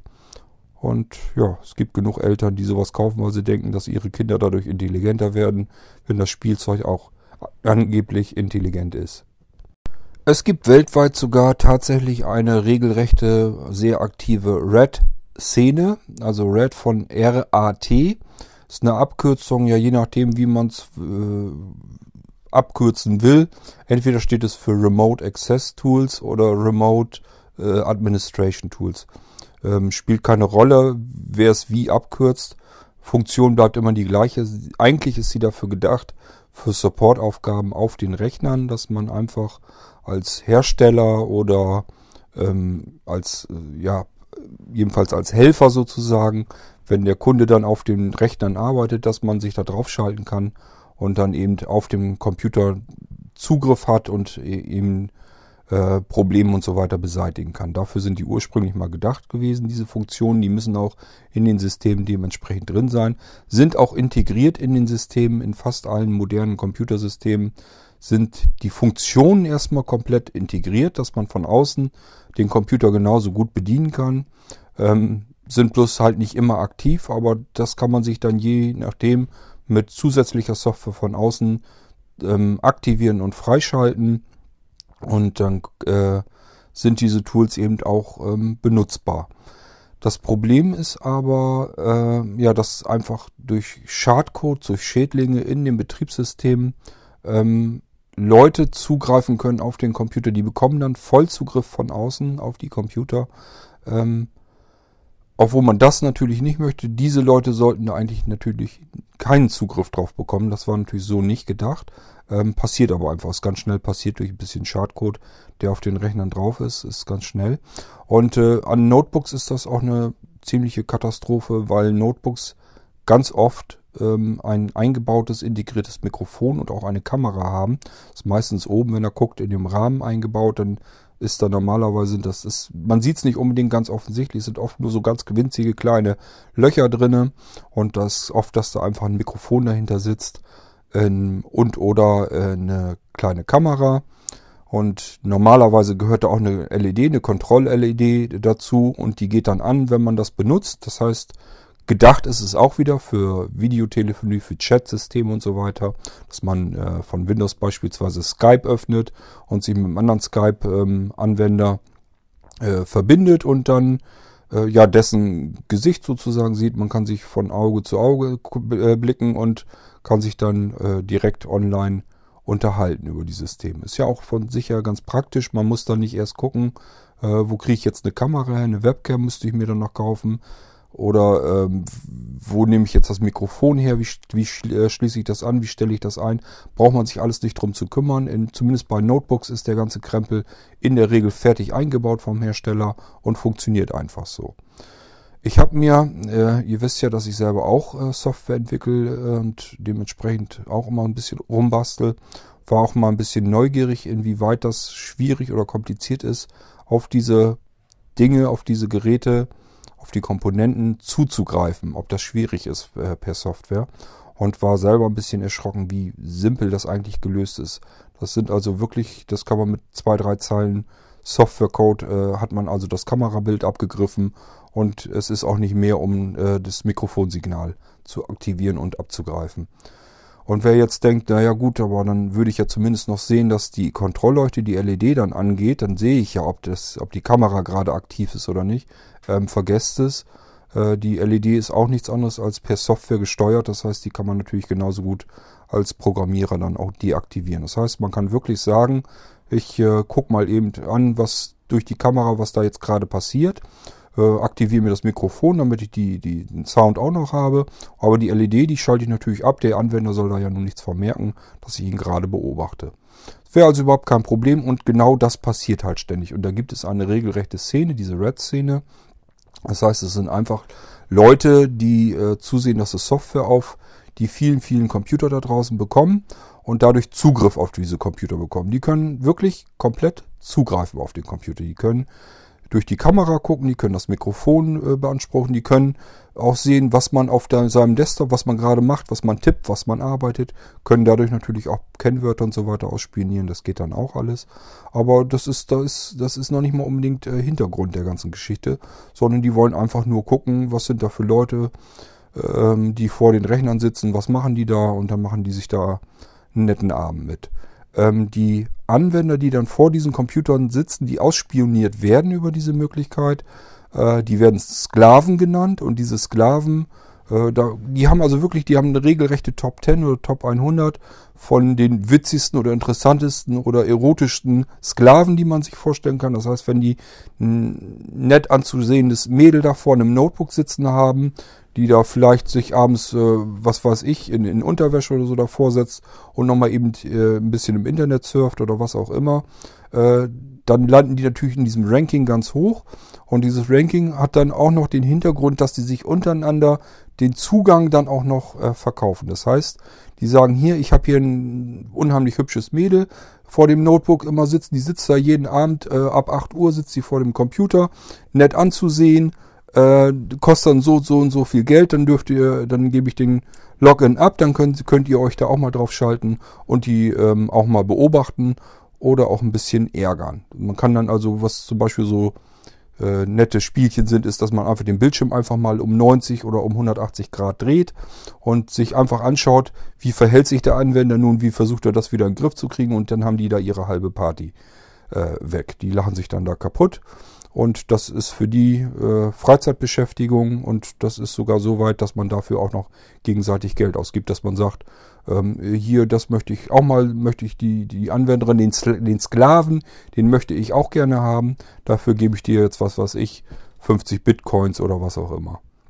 Das ist eine digitale Währung, äh, eine anonymisierte äh, kann auch sein, dass die sich was weiß ich Geld zuschieben. Ich habe da keine Ahnung. Ich weiß bloß, dass es diese Szene gibt, dass es dieses Ranking gibt, dass die Zugriffe gegenseitig untereinander noch ver verhökert werden. Das habe ich soweit alles mitbekommen. Ähm, und ich denke, das allein ist schon erschreckend genug, dass es das überhaupt gibt. Äh, das ist auch ganz normaler Alltagsstandard heute ähm, und das gibt es und das ist einfach so. Da müssen wir uns mit abfinden. Und äh, man muss auch nicht immer denken, äh, das passiert mir nicht, mein Computer ist sauber und wie soll mir sowas passieren? Ähm, dafür sind es zu viele. Es sind Millionen ähm, Zugriffe auf solche Sachen und von daher muss man sich wirklich denken, warum soll man ausgerechnet derjenige sein, bei dem das nun nicht passiert ist. Man hofft es immer, aber wirklich wissen könnt ihr es dann auch nicht. Der Schadcode als solches wird von ähm, Virenscannern, äh, wir haben ja schon mal eine Folge über Antivirensoftware gemacht, wird als solches gar nicht immer unbedingt ähm, erkannt. Das liegt einfach daran, weil das Funktionen im Betriebssystem sind. Ich sage ja, das sind Remote ähm, Access Tools, also äh, Remote-Funktionen im Betriebssystem verankert, die nur benutzt werden einfach und äh, da ist nichts Verdächtiges oder Kriminelles erstmal dran. Das kann ja auch eine normale Funktion sein, die jetzt gerade ein Administrator oder irgendein Helfer von außen benötigt und dann sagen viele Antivirenprogramme, okay, das ist jetzt zwar ein Zugriff auf die Kamera, aber das kann ja sein, dass das so sein soll, ähm, dass der Anwender das extra so haben will. Von daher sieht mir das jetzt erstmal nicht verdächtig aus. Und wenn das jetzt von außen einer ist, der aber sagt, ach, ich will mal gucken, was der da, der Anwender da gerade so macht. Ich habe da ja meinen Zugang auf den Rechner und gucke ich mir das mal an. Äh, ja, dann ist das dann halt so. Und die Software, die Antivirensoftware muss da noch nicht mal unbedingt zwischengegrätscht haben. Ist also ein ernstzunehmendes Problem und ist auch etwas, was äh, den Alltag im Computerleben durchaus mitbestimmt. Also ist jetzt nicht so, dass das jetzt ähm, super selten ist, als wenn das kaum vorkommen würde. Ich habe ähm, gerade wenn ich so im Freundeskreis oder so, den habe ich das auch schon immer erzählt, auch schon vor vielen, vielen Jahren. Ich habe das, das ist also nicht, nicht ein aktuelles neues Thema oder so. Das gibt schon viele Jahre. Ich habe da glaube ich, vor über zehn Jahren oder so, habe ich den äh, Leuten, die ich so kenne, habe ich schon gesagt, ähm, hier, du hast ja jetzt Notebook und so, hast dann eine, du weißt, dass da eine Kamera drin ist und ein Mikrofon. Das ist von außen zugreifbar und das wird auch, das passiert auch äh, sehr oft. Es ist also nicht so, dass das ein Einzelfall ist, sondern es passiert relativ oft. Äh, nur, dass du Bescheid weißt, äh, wenn du sicher gehen willst, musst du dir überlegen, ob du eventuell die Kamera zumindest abklebst. Und äh, ab und zu kriege ich dann natürlich von, von Freunden oder von der Freundin oder so äh, Notebooks mal her, die sagen, hier kannst du mir den mal neu einrichten oder sowas, mache ich dann natürlich auch. Und äh, dann sehe ich das auch schon immer, dann haben die teilweise wirklich da ein Heftpflaster oder sowas über die Kamera geklebt. Ähm, sieht sicherlich nicht unbedingt super schick aus, aber äh, hat zumindest sicherlich eine Wirkung und ist nicht unbedingt dumm. Das ist immer das Problem. Ähm, solange man sich Geräte anschafft und benutzt dann Funktionen auch und kauft sich dafür eben entsprechend das Zubehör, ist das ja nicht unbedingt, das, unbedingt so das Problem. Bloß wir müssen ganz oft mittlerweile Geräte kaufen, die Funktionen drinne haben, die wir nicht brauchen, die aber zusätzliche Risiken und Gefahren mit reinbringen, die man dadurch hat, obwohl man deren Vorteile überhaupt nicht gedenkt zu benutzen. Das ist also nicht so ganz einfach. Wenn man sich jetzt so ein Notebook suchen will, äh, was keine eingebaute Kamera und ein Mikrofon mit drin hat, das ist wirklich gar nicht mal so einfach. Ja, und jetzt werden sicherlich so viele von euch sagen, okay, Notebook habe ich vielleicht nicht, Smart TV habe ich nicht, äh, das habe ich alles nicht, also bin ich doch relativ sicher, was soll mir schon passieren. Nun gut, vielleicht habt ihr kein Smartphone, aber vielleicht habt ihr ein Handy, da ist auch ein Mikrofon drin und ich habe euch eben schon erzählt, das hat es eben auch schon gegeben, auch in alten Handys schon, dass Mikrofone einfach aktiviert werden konnten und darüber drüber eben eine Spionage ähm, von euch zu Hause dann eben auch passieren kann und dass Telefongespräche mitgeschnitten werden können und so weiter und so fort. Und wenn ihr jetzt sagt, okay, mein Handy ist jetzt immer aus, äh, bringt auch nichts, weil, habe ich auch erklärt, äh, das Mikrofon kann man auch bei ausgeschaltetem Gerät äh, aktivieren. Das eine hat mit dem anderen nicht unbedingt was zu tun. Ähm, das heißt, wir kommen da ja nicht hinter. Der Bildschirm ist dann aus, man kann es nicht bedienen, es reagiert nicht auf Tasten. Ähm, für uns ist das Gerät dann in dem Moment ja aus, aber ob da im Hintergrund jetzt der Prozessor weiterläuft und ähm, das Mikrofon äh, aktiviert und die, die ähm, Sprachdaten, die es aufnimmt oder so weiter übers Mobilfunk dann weitergibt oder so, da kommen wir nicht unbedingt hinter. Durch unsere tollen Flatrates überall kommen wir von der reinen Verbindung her noch nicht mal dahinter. Äh, und vor allen Dingen, der Mobilfunkprovider sitzt immer außen vor. Der äh, kann die Gesprächsdaten so über sein Netz alle abgreifen, ohne dass wir hinterkommen. Denn ähm, wir würden es höchstens sehen, wenn es in der Rechnung erscheint, wenn da plötzlich Gesprächsminuten drin sind, die wir überhaupt nicht geführt haben. Dann kann man vielleicht noch misstrauisch werden. Aber die Rechnungen, die der Mobilfunkprovider ausstellt, äh, müssen ja nicht unbedingt das widerspiegeln, was tatsächlich an Datenverkehr passiert ist. Und wenn man jetzt an Länder denkt, wo eben der Mobilfunkprovider ähm, auch von staatlicher Seite sehr stark kontrolliert wird, ähm, dann ist das einfach ein riesiges Problem. Und das heißt ja nicht, äh, dadurch, dass wir es heute vielleicht in Deutschland so noch nicht haben, dass unsere Mobilfunkprovider noch nicht unbedingt unter der Fuchtel stehen, tun sie aber ja auch schon, äh, bloß eben per Gesetz, da muss nochmal ein Richter drüber gucken. Aber ähm, dadurch, dass das heute vielleicht in Deutschland nicht unbedingt so ist, heißt das noch lange nicht, dass das nicht in absehbarer Zeit dann doch mal reinkommt, ohne dass wir das haben wollen. Und was da im Hintergrund mit äh, Geheimdiensten und so weiter abläuft, äh, da kommen wir, werden wir sowieso nie dahinter kommen. Ähm, das ist einfach nichts, was offensichtlich passiert. Und rein technisch ist es aber einfach nur mal so, es steckt drinne und es ist auch überhaupt kein Problem, diese Funktionalität so zu benutzen. Man muss sich dann auch mal überlegen, die Smartphones und so, die haben fest eingebauten Akku und ich habe euch eben schon erklärt, dass es bestimmte Dinge gibt, die fast keine Akkuleistung brauchen. Das heißt, der Akku, der ist immer so weit voll, ähm, die, die schalten ja teilweise schon bei angezeigten 3-4% ab, die Geräte. Äh, dann ist der aber nicht wirklich bei 3-4%, sondern das ist noch ein riesen Sicherheitsbereich, der im Akku noch drinne steckt. Und der reicht für so kleine Aufgaben einfach zur Überwachung noch Ewigkeiten aus. Äh, da kann man den noch mehrere Tage, könnte man damit noch Mikrofon im Hintergrund noch mit weiterlaufen lassen und aktivieren und das System äh, auf Sparflamme laufen lassen. Das ist alles überhaupt nicht das große Problem. Ähm, überlegt mal, wenn ihr jetzt die Apple Watch oder generell solche Geräte nehmt, Ähm, die hat ja eine Energiesparfunktion. Das heißt, zuletzt fragt ihr euch einfach, soll die in den Energiesparmodus gehen? Dann wird nur noch die Uhrzeit angezeigt, wenn man sie aktiviert. Äh, und diese ganzen anderen Zusatzfunktionen werden dann abgeschaltet. Und wenn nur noch die Uhrzeit angezeigt wird, das heißt, das System im Prinzip läuft das noch, die Uhr ist immer noch aktiv, dann läuft die plötzlich mehrere Tage mit den letzten paar Prozent Batterie. Äh, dann habt ihr so ungefähr eine Vorstellung, was dann passiert, wenn man gar keinen Bildschirm und alles das überhaupt nicht mehr braucht, das System auf absoluter Sparflamme laufen muss und dann nur noch im Prinzip Sprachdaten vom Mikrofon oder vom Telefongespräch oder wie auch immer dadurch übermittelt werden sollen. Das ist überhaupt kein Problem. Das Ding kann dann noch etliche Tage weiterlaufen, obwohl der Akku im Prinzip eigentlich leer wäre. So, dann seid ihr so klug und schafft euch nicht nur kein Smartphone an, sondern euer Handy auch noch aus oder ihr reißt den Akku da raus. Muss man sich dann wirklich mal überlegen, warum bei den Geräten es so gern von den Herstellern gemacht wird, dass die Akkus verbaut werden. Aber äh, selbst wenn jetzt jemand sagt, ja, ich habe hier ein Handy noch, da kann man den Akku rausnehmen. Ähm, ja, mag ja sein. Ich persönlich kenne aber niemanden, der das dann auch anschließend macht. Also die Leute achten zwar vielleicht drauf, dass vielleicht der Akku noch rausnehmbar ist, wenn es dann irgendwie noch geht und machbar ist, aber äh, das benutzt ja keiner. Es reißt doch keiner seinen Akku raus. Ich habe jedenfalls noch nie erlebt, dass jemand seinen Akku wirklich aus dem Smartphone herausnimmt. Und äh, von daher, ob man das nun kann oder nicht, das spielt dann auch keine große Rolle, wenn man es dann anschließend nicht tut. Ja, und dann überlegt man sich noch, ja gut, äh, ich habe kein Smartphone, ich habe kein Handy. Äh, nö, das benutze ich nicht. Gerade aus den Gründen, weil mir das alles ein bisschen rätselhaft vorkommt. Ich will lieber auf Nummer sicher gehen.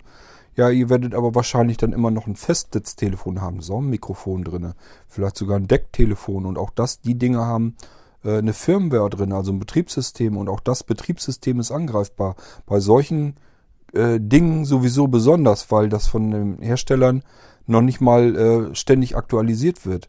Ähm, wenn ihr jetzt ein modernes Smartphone habt, äh, ist ja die Wahrscheinlichkeit hoch, dass das Betriebssystem fortlaufend aktualisiert wird. Das heißt, wenn da irgendwelche Sicherheitslücken oder so bekannt werden, dann werden die gestopft auch. Und bei allem, was man sich sonst so kauft, die ganzen Geräte, die man sonst im Haus so stehen hat, äh, da ist, die kauft man einmal, da ist halt, die funktionieren dann.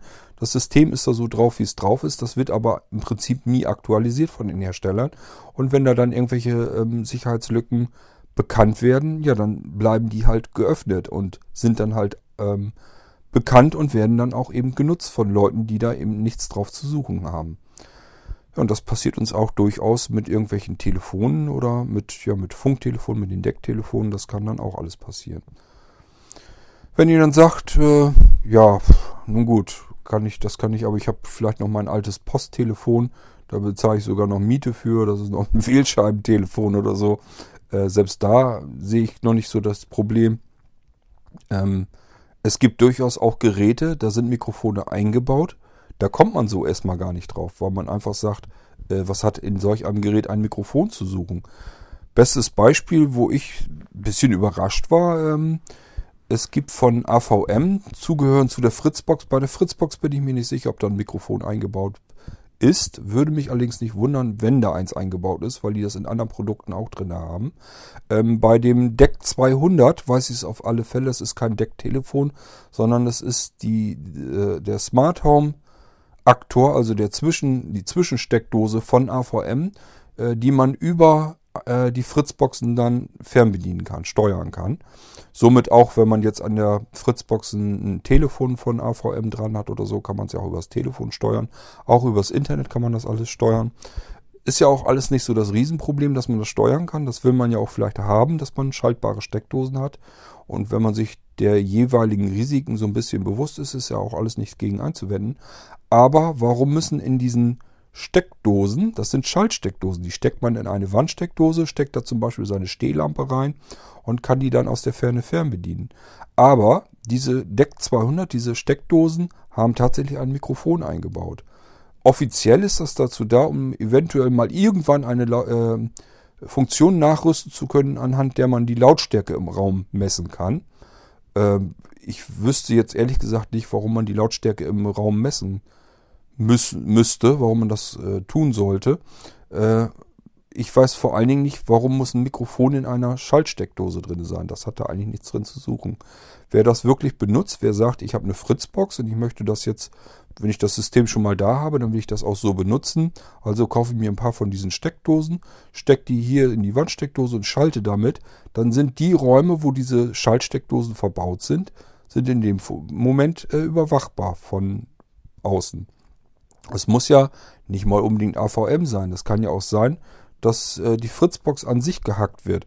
Wer jetzt wieder da sagt, das ist doch auch unwahrscheinlich. Naja, wir hatten jetzt gerade erst die ähm, äh, Angriffe auf die ganzen Telekom-Router, äh, die DSL-Router, die da alle draußen sind. Äh, das ist also alles so furchtbar weit nun auch wieder nicht hergeholt. Und wenn man dann äh, ein System hat, wo jeder Raum im Prinzip noch überwachbar wird, weil da kleine Mikrofone eingebaut sind und das ganze Ding ausgerechnet an einer Zentrale angeschlossen ist, die gleichzeitig auch noch der Internetrouter ist. Das heißt, die, die 24 Stunden rund äh, um die Uhr äh, Internetanbindung hat. Ähm, ja, und dann eine Software, die eventuell noch knackbar ist, beziehungsweise es gibt ja sogar angepasste ähm, äh, Anwendungen für die Fritzbox, die man auf die Fritzbox installieren kann. Man kann also zusätzliche Software auf die Fritzbox mit drauf installieren. Und äh, ja, muss man sich dann überlegen, ob man das alles so unbedingt haben möchte. Äh, es ist auf alle Fälle ein bedenkliches Risiko und man muss sich halt auch einfach mal Gedanken machen, was soll das? Wozu müssen in Stromsteckdosen in Schaltbahnen Mikrofone eingebaut sein? Brauche ich nicht, werde ich nie nutzen, selbst wenn AVM das irgendwann mal freischalten sollte als Funktion, dass sie sagen, hier das Ding kann jetzt die Lautstärke in dem Raum mitmessen. Äh, das braucht man in der Regel nicht. Und dann ist es wirklich die Frage, äh, muss da unbedingt ein Mikrofon mit drin integriert sein? Und wenn ich bedenke, wie viele Jahre das diese Schaltsteckdosen jetzt mittlerweile schon gibt, die Funktion ist bis heute hin nicht aktiviert worden. Die Dinger werden aber heute immer noch nach wie vor genauso wie damals mit den eingebauten Mikrofonen verkauft. Muss man sich also wirklich mal überlegen, was soll das? Tja, und das ist ja nicht nur, dass man dann die Sprache von den Mikrofonen so mitschneiden muss, sondern mittlerweile sind, gewöhnen wir uns auch immer mehr dran, dass auf unsere Computer Sprachassistenten äh, draufgehen. Das, das haben wir eben schon was ein bisschen zu uns äh, dazu Gedanken gemacht. Und wenn man überlegt, die Sprachassistenten, das ist im Prinzip die Logik, die dafür verantwortlich ist, dass das, was das Mikrofon aufnimmt, auswertbar wird. Das setzt sozusagen die Sprache um in äh, Textinformationen und die können dann selbst bei der schlechtesten, lausigsten Internetverbindung in Echtzeit hin und her geschubst werden, einfach weil das winzige Datenpakete sind, so dass man im Prinzip weiß, was wird gesprochen in einem Raum, äh, ohne dass man dafür großartig Datenverkehr hat. Und wer sich jetzt sagt, da würde ich ja hinterkommen, äh, wenn das Mikrofon wirklich immer die ganze Zeit mitlauscht, wenn man da wirklich drauf achtet, kann man das natürlich alles messen. Das hatte ich ja auch schon gesagt. Ähm, es ist aber jetzt nicht so, dass das so viel Datenverkehr ausmacht, dass einem das auf alle Fälle auffällt. Meinetwegen durch die Statistik, die man von der Fritzbox oder von seinem Router generell vielleicht sich täglich zukommen lässt oder sich ansieht. Äh, dadurch bekommt man das nicht mit, denn ähm, diese ganzen Systeme gehen jeden Tag zumindest mal kurz ins Internet und holen sich ein paar Daten rüber, schauen, ob es ein Firmware-Update oder sonst irgendwas gibt. Das heißt, auch wenn man die Geräte überhaupt nicht benutzt, hat man immer ein bisschen Datenverkehr und das ist auch so viel Datenverkehr, wenn da ein bisschen Text hin und her geht, eben das, was im Raum gesprochen wurde, wenn das ausgewertet wird von, der, von dem Sprachassistenten äh, und wird dann mit Servern hin und her verglichen, da kommt man nicht hinter. Und dadurch, dass diese Logik erstmal in den Betriebssystemen drin ist, äh, ist und dass nicht alle Betriebssysteme wirklich sicher sind, die Gefahr von außen mit, mit Viren oder mit Software, die wir uns selber da ja auch drauf installieren, die ist ja immer vorhanden. Das ist ja immer da. Wir haben nun mal unter Windows, im Moment heißt das Ding Cortana, aber den, Spr den Sprachassistenten, den hat es früher auch schon gegeben unter Windows 7 und davor glaube ich auch schon. Äh, das heißt, die eigentliche Logik, die versucht uns zu verstehen, die ist schon viele Jahre in den Betriebssystemen drinne. Wir haben auch in unseren Smartphones, sei es nun Siri oder Google Now, äh, es steckt alles da drin und die können eben die aufgezeichnete Sprache, die können dafür sorgen, äh, diese Sprache zu verstehen und in Textinformationen umzuwandeln, so dass man die möglichst einfach und schnell und un unbemerkt im Hintergrund, also wirklich ohne dass der Anwender dahinter kommt, ähm, versenden könnte. Äh, das ist technisch wirklich einfach so der Fall. Das muss man sich einfach mal vor Augen führen. Äh, diese Geräte können nicht nur mitlauschen, sondern die können auch so mitlauschen, dass man es wirklich nicht bemerken würde. Man würde da so nicht dahinter kommen. Und es ist auch nicht so, dass man sich davon freisprechen kann, dass man sagt, ja gut, äh, Siri deaktiviere ich mir jetzt meinetwegen auf dem iPhone. Ähm, man irgendwelche Schalterchen bedient oder nicht bedient. Ähm, das Betriebssystem, da kann keiner wirklich reingucken. Äh, auch in ein Android nicht. Ähm, das heißt, wir können uns einfach nicht darauf verlassen, wenn wir etwas deaktivieren, ist das jetzt wirklich deaktiviert oder funktioniert das im Hintergrund trotzdem noch weiter. Oder kann es zumindest bei Bedarf vom Hersteller oder sogar von einem irgendeinem anderen App-Entwickler aktiviert und ausgenutzt werden. Das wissen wir nicht, das kann man halt nicht ähm, unbedingt herausfinden. Man bemerkt es nicht, wenn es benutzt werden würde. Und somit ist das alles auf Vertrauensbasis. Man müssen einfach hoffen und glauben, dass das eben nicht passiert. Es spielt aber auch keine Rolle, ob wir jetzt ein Amazon Echo haben, was jetzt offensichtlich in den Raum hineinlauscht, wo wir uns einfach schon sagen können, das Ding kann jetzt mitlauschen. Ähm, da kommen wir beim Amazon Echo, kann man sich das denken. Da können wir uns denken, okay, das Ding hat Mikrofone das ist ja dazu da, um zu lauschen. Äh, Siri kann das auch, macht das auch. Google Now macht das ebenfalls. Äh, und dann setzen wir uns vor unseren Computer und arbeiten damit, mit Windows meinetwegen, und denken, ach, hier passiert das ja nicht. Äh, man darf das nicht vergessen. Auch da ist ein Sprachassistent schon drin. Und in, den, in sehr vielen Computern ist eben auch ein Mikrofon drin. Und somit äh, ist das die, das gleiche Prozedere wie bei den anderen auch. Es ist eigentlich sogar gefährdeter, weil ähm, die Angriffsmöglichkeiten dort vielfältiger sind. Äh, die Systeme sind ja auch schon viel länger auf dem Markt. Da gibt es viel mehr ähm, Schadsoftware, viel mehr äh, bekannte Lücken in den Betriebssystemen, die nicht gestopft äh, sind. Und äh, die Gefahr ist bei diesen Systemen sogar eigentlich noch höher. Äh, das hatte ich auch schon gesagt, dass Amazon Echo ist im Moment eigentlich noch das System, wo ich am wenigsten Gefahr sehe, dass das von außen irgendwie gehackt wird, äh, dass da Schindluder mitgetrieben werden kann. Weil das Ding wenigstens zumindest bisher komplett in, in Hand des Herstellers ist. Äh, da läuft wirklich nur das reine Betriebssystem, die Firmware des Herstellers von Amazon.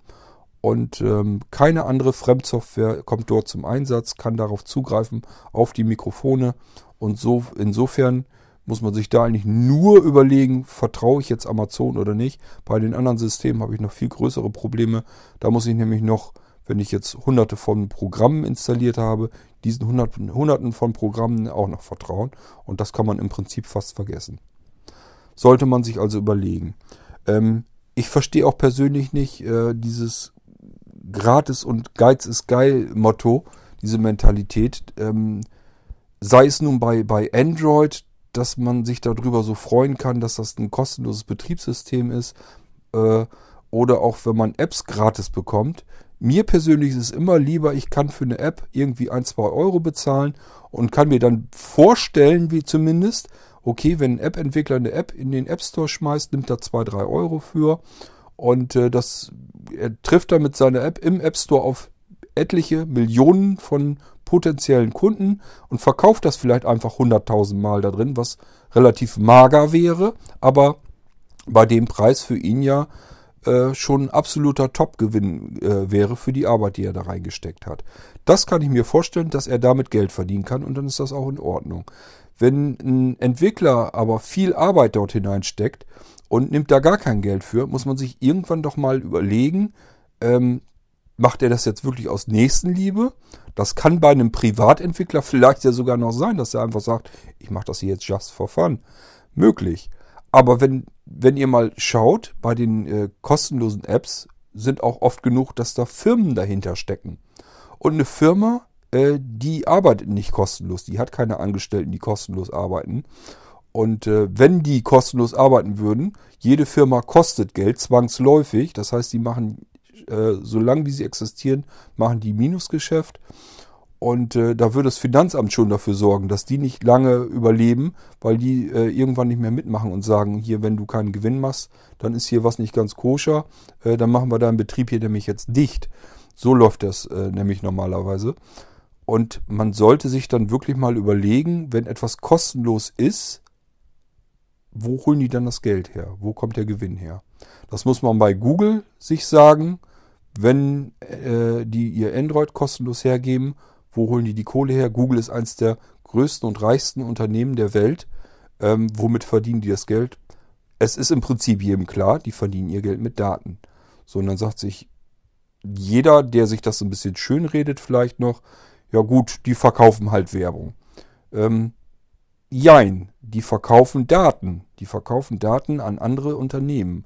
Und was die wiederum mit den Daten machen, ist auch wieder eine ganz andere Geschichte. Beziehungsweise weiß man es hinter vorgehaltener Hand schon, was mit den Daten passiert.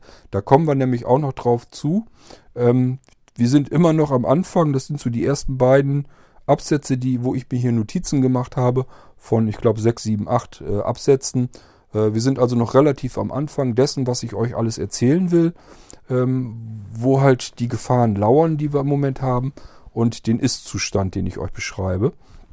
Und äh, ja, so könnt ihr euch aber schon denken, wohin es gehen wird. Ähm, und äh, dass es halt jede Menge Firmen gibt, die mit Daten handeln und damit sehr, sehr, sehr viel Geld verdienen und umsetzen. Und das passiert eigentlich sogar relativ offensichtlich, denn man muss sich einfach überlegen, wenn da so viel Aufwand betrieben wird und äh, die Firmen wollen dafür kein Geld sehen, äh, dann ist eigentlich klar, wenn die trotzdem viel Geld verdienen, dass das irgendwo anders drüber funktionieren muss. Und äh, ja, das ist dann diese Geschichte, wovon ich schon erzählt habe. Das kann man sich dann zwar schön reden, aber dran ändern an der Realität tut es trotzdem nichts. Es ist ja auch noch nicht mal das Problem, dass wir große Firmen haben, die unsere Daten sammeln und damit handeln, sondern äh, dass diese Firmen auch noch zudem äh, angreifbar sind. Es ist ja nicht so, dass die nicht gehackt werden. Es kommt ja auch leider immer wieder zwischendurch vor, dass die Daten dann von den Firmen auch noch verschiedenseitig abgegriffen werden und dann wieder in ganz andere falsche Hände geraten, wo sie nun wirklich nicht hingehören. Das Problem haben wir dann auch noch dazu, da werde ich auch noch näher drauf eingehen. Und man muss sich auch überlegen, ja, wie viele Apps man vielleicht auf den Geräten immer mittlerweile so hat. Egal, ob es jetzt Programme sind auf dem Windows-Computer oder ob es jetzt irgendwelche Apps auf dem Android-Gerät sind. Bei Apple ist es ein bisschen stabiler, es ist nicht ganz so einfach. Ähm, vielleicht muss ich da zu der Architektur von ähm, iOS dann nochmal was sagen, warum das so ist. Äh, ja, sollte man vielleicht mal machen, das stimmt. Das werde ich noch mit reinnehmen, das habe ich noch gar nicht notiert, wo da der große Unterschied eigentlich ist. Ähm, aber im Prinzip ist das alles trotz dem, egal wie man es macht, es ist alles immer irgendwie ein bisschen angreifbar. Auch unter iOS ist es nicht komplett sicher. Auch da gibt es Möglichkeiten, das äh, System äh, äh, ja, da eine Lücke reinzubekommen und äh, dann doch wieder darauf zuzugreifen auf Dinge, äh, auf die es eigentlich keinen Zugriff geben sollte. Da kommen wir dann aber nochmal drauf zu sprechen. Ich bin jetzt so weit eigentlich, dass ich sagen würde, dass wir diese Episode hier jetzt ähm, beenden könnten. Äh, ich habe als nächstes den Generationenwandel mir so ein bisschen notiert. Einfach, ähm, dass man sich mal ein bisschen überlegt, äh, was früher so war, wo die Leute, wie die so überlegt haben mit diesen ganzen Geschichten und wie man heute mit dieser, äh, mit diesen Risiken umgeht. Ähm, das hat einen großen Wandel gegeben und äh, ich sag mal, steter Tropfen hüllt den Stein, heißt es, glaube ich. Egal, ob es jetzt Unternehmen ist oder der Staat, wie auch immer dadurch, dass die immer wieder reingeschlagen haben in die Kerbe, haben wir uns einfach an vieles, sehr vieles gewöhnt und nehmen das mittlerweile so hin, nehmen das in Kauf und äh, ja, schauen eigentlich nur noch auf den Mehrwert und den Komfort, den wir haben und vergessen dabei, welche Risiken da im Hintergrund äh, dadurch alle ebenfalls hinzugekommen sind und eben auch aktiv sind und auch leider missbraucht werden, was auch immer wieder mal ein bisschen mit durchgekommen ist. Gut, aber für heute würde ich sagen, machen wir diese Episode erstmal schon mal fertig. Das wird schon lang genug werden. Ähm, wir werden dann also in den nächsten Episoden weiter in dem Thema voranschreiten. Wir müssen uns natürlich noch ein bisschen gucken, wie Facebook und WhatsApp und Co funktionieren und äh, wo die Daten alle herkommen, wie die dann im Prinzip alle äh, gesammelt werden äh, und wie die auch ausgewertet werden und was wird da eigentlich mit gemacht, wohin werden die verkauft, wo kann das Probleme für uns geben, beziehungsweise wo gibt es diese Probleme sogar schon. Das ist also so, wir, ähm, das ist jetzt nicht eine Gefahr, die auf uns lauert, die auf uns zurollt, sondern wir stecken da mittendrin. Die ist schon aktiv. Das ist schon so weit, dass das negative Auswirkungen in unserem äh, Leben hat. Und äh, da müssen wir dann nochmal drauf eingehen natürlich. Gut, äh, aber ja, für heute möchte ich das erstmal so ähm, beenden und macht euch mal so ein bisschen Gedanken darüber. Ähm, ich habe euch ja so ein bisschen heute jetzt erzählt, äh, wie es äh, damals äh, wahrgenommen worden wäre, wenn man damals schon erzählt hätte, das wird unsere Zukunft sein, wie unglaublich und unfassbar das damals schon gewesen wäre und wie komplett anders wir heute denken, wie selbstverständlich wir diese ganzen Risiken eigentlich hinnehmen äh, für das, was wir jetzt an zusätzlichen Komfort haben. Und auch ähm, vielleicht, äh, dass man sich ein bisschen überlegt, es hat ja schon verschiedene ähm, Dinge gegeben, die einfach äh, schief gegangen sind von, den, von Herstellerseite her.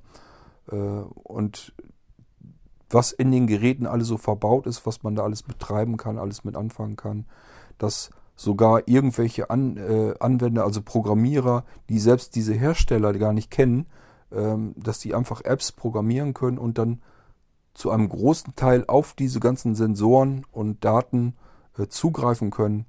Man muss sich das alles mal so ein bisschen vor Augen führen wieder und ein bisschen drüber nachdenken. Das ist eigentlich recht erschreckend und äh, da werden wir auch noch weiter drauf zu sprechen kommen. Gut, also schließen wir diese Folge ab. So ganz perfekt hat sie mir auch nicht gefallen, aber ich hoffe, euch hat sie vielleicht gefallen und ihr denkt ein bisschen drüber nach, macht euch schon mal so ein paar Gedanken. Ansonsten wartet einfach ab, was wir, wo wir noch drauf zu sprechen kommen. Es geht also in dieser Richtung noch weiter, dass wir uns ein bisschen die Risiken vor Augen führen. Und dann schauen wir mal, was wir als Fazit herausbekommen, ob man da irgendwie sich vielleicht durchschlängeln kann, ob man irgendwas noch verhindern kann. Ich sage euch gleich an der Stelle schon, es gibt Dinge, da kann man aufpassen, da kann man was verhindern. Es gibt aber auch Dinge, da können wir rein überhaupt nichts mehr gegen tun. Äh, da ist der Kampf schon verloren, weil er einfach schon vor mehreren Jahren entschieden wurde. Da können wir jetzt nichts mehr gegen tun. Die Welle schwappt und das rollt jetzt über uns rüber. Äh, das wird auch noch schlimmer werden. Ähm, aber wie gesagt, wir können da ohnehin sowieso gar nichts mehr gegen tun. Auch nicht durch Ignorieren. Wir können jetzt nicht einfach sagen, ich benutze das dann einfach nicht. Dann betrifft es mich, äh, mich nicht mehr. Funktioniert auch nicht, weil wir alle, die komplette Menschheit ist mittlerweile zu Datenerfassern geworden. Und ob da jetzt äh, ein kleiner Bruchteil dazwischen ist, der sich dem entgegenstellt und sagt, ich erfasse jetzt keine Daten mehr von mir, dann tun es eben die Dinge um ihn herum. Also die ganzen Geräte, die uns umgeben, die ganzen Dienste, alles um uns herum äh, erfasst Daten und die Menschen um uns herum auch für uns mit. Und diese Daten landen also trotzdem bei verschiedenen großen Anbietern, die mit Daten arbeiten. Die haben nichts anderes als Geschäftsfeld, als Daten zu horten, zu speichern, äh, Software zu entwickeln, um die Informationen aus diesem riesen Datenmüll herauszufiltern, die man dann noch braucht. Und ähm, ja, da werden wir dann nochmal aber in einer anderen Episode drauf eingehen. Das war's für heute. Ich hoffe, es war trotz allem, habt ihr so ein paar interessante Geschichten noch rausfusseln können für euch. Vielleicht waren da ein paar Sachen zwischen, die euch so gar nicht bewusst waren. Dann wäre es natürlich, dann hat die Folge auch tatsächlich ein bisschen was gebracht. Ansonsten schauen wir mal, wohin der Weg noch geht. Ähm, ich wünsche euch für heute erstmal alles Gute und äh, bis zum nächsten Mal. Macht's gut. Tschüss, sagt für heute euer Kurt Hagen. Ein Bock auf dein Gelaber, du kaufst mir meine Zeit. Alter, du gehst weit.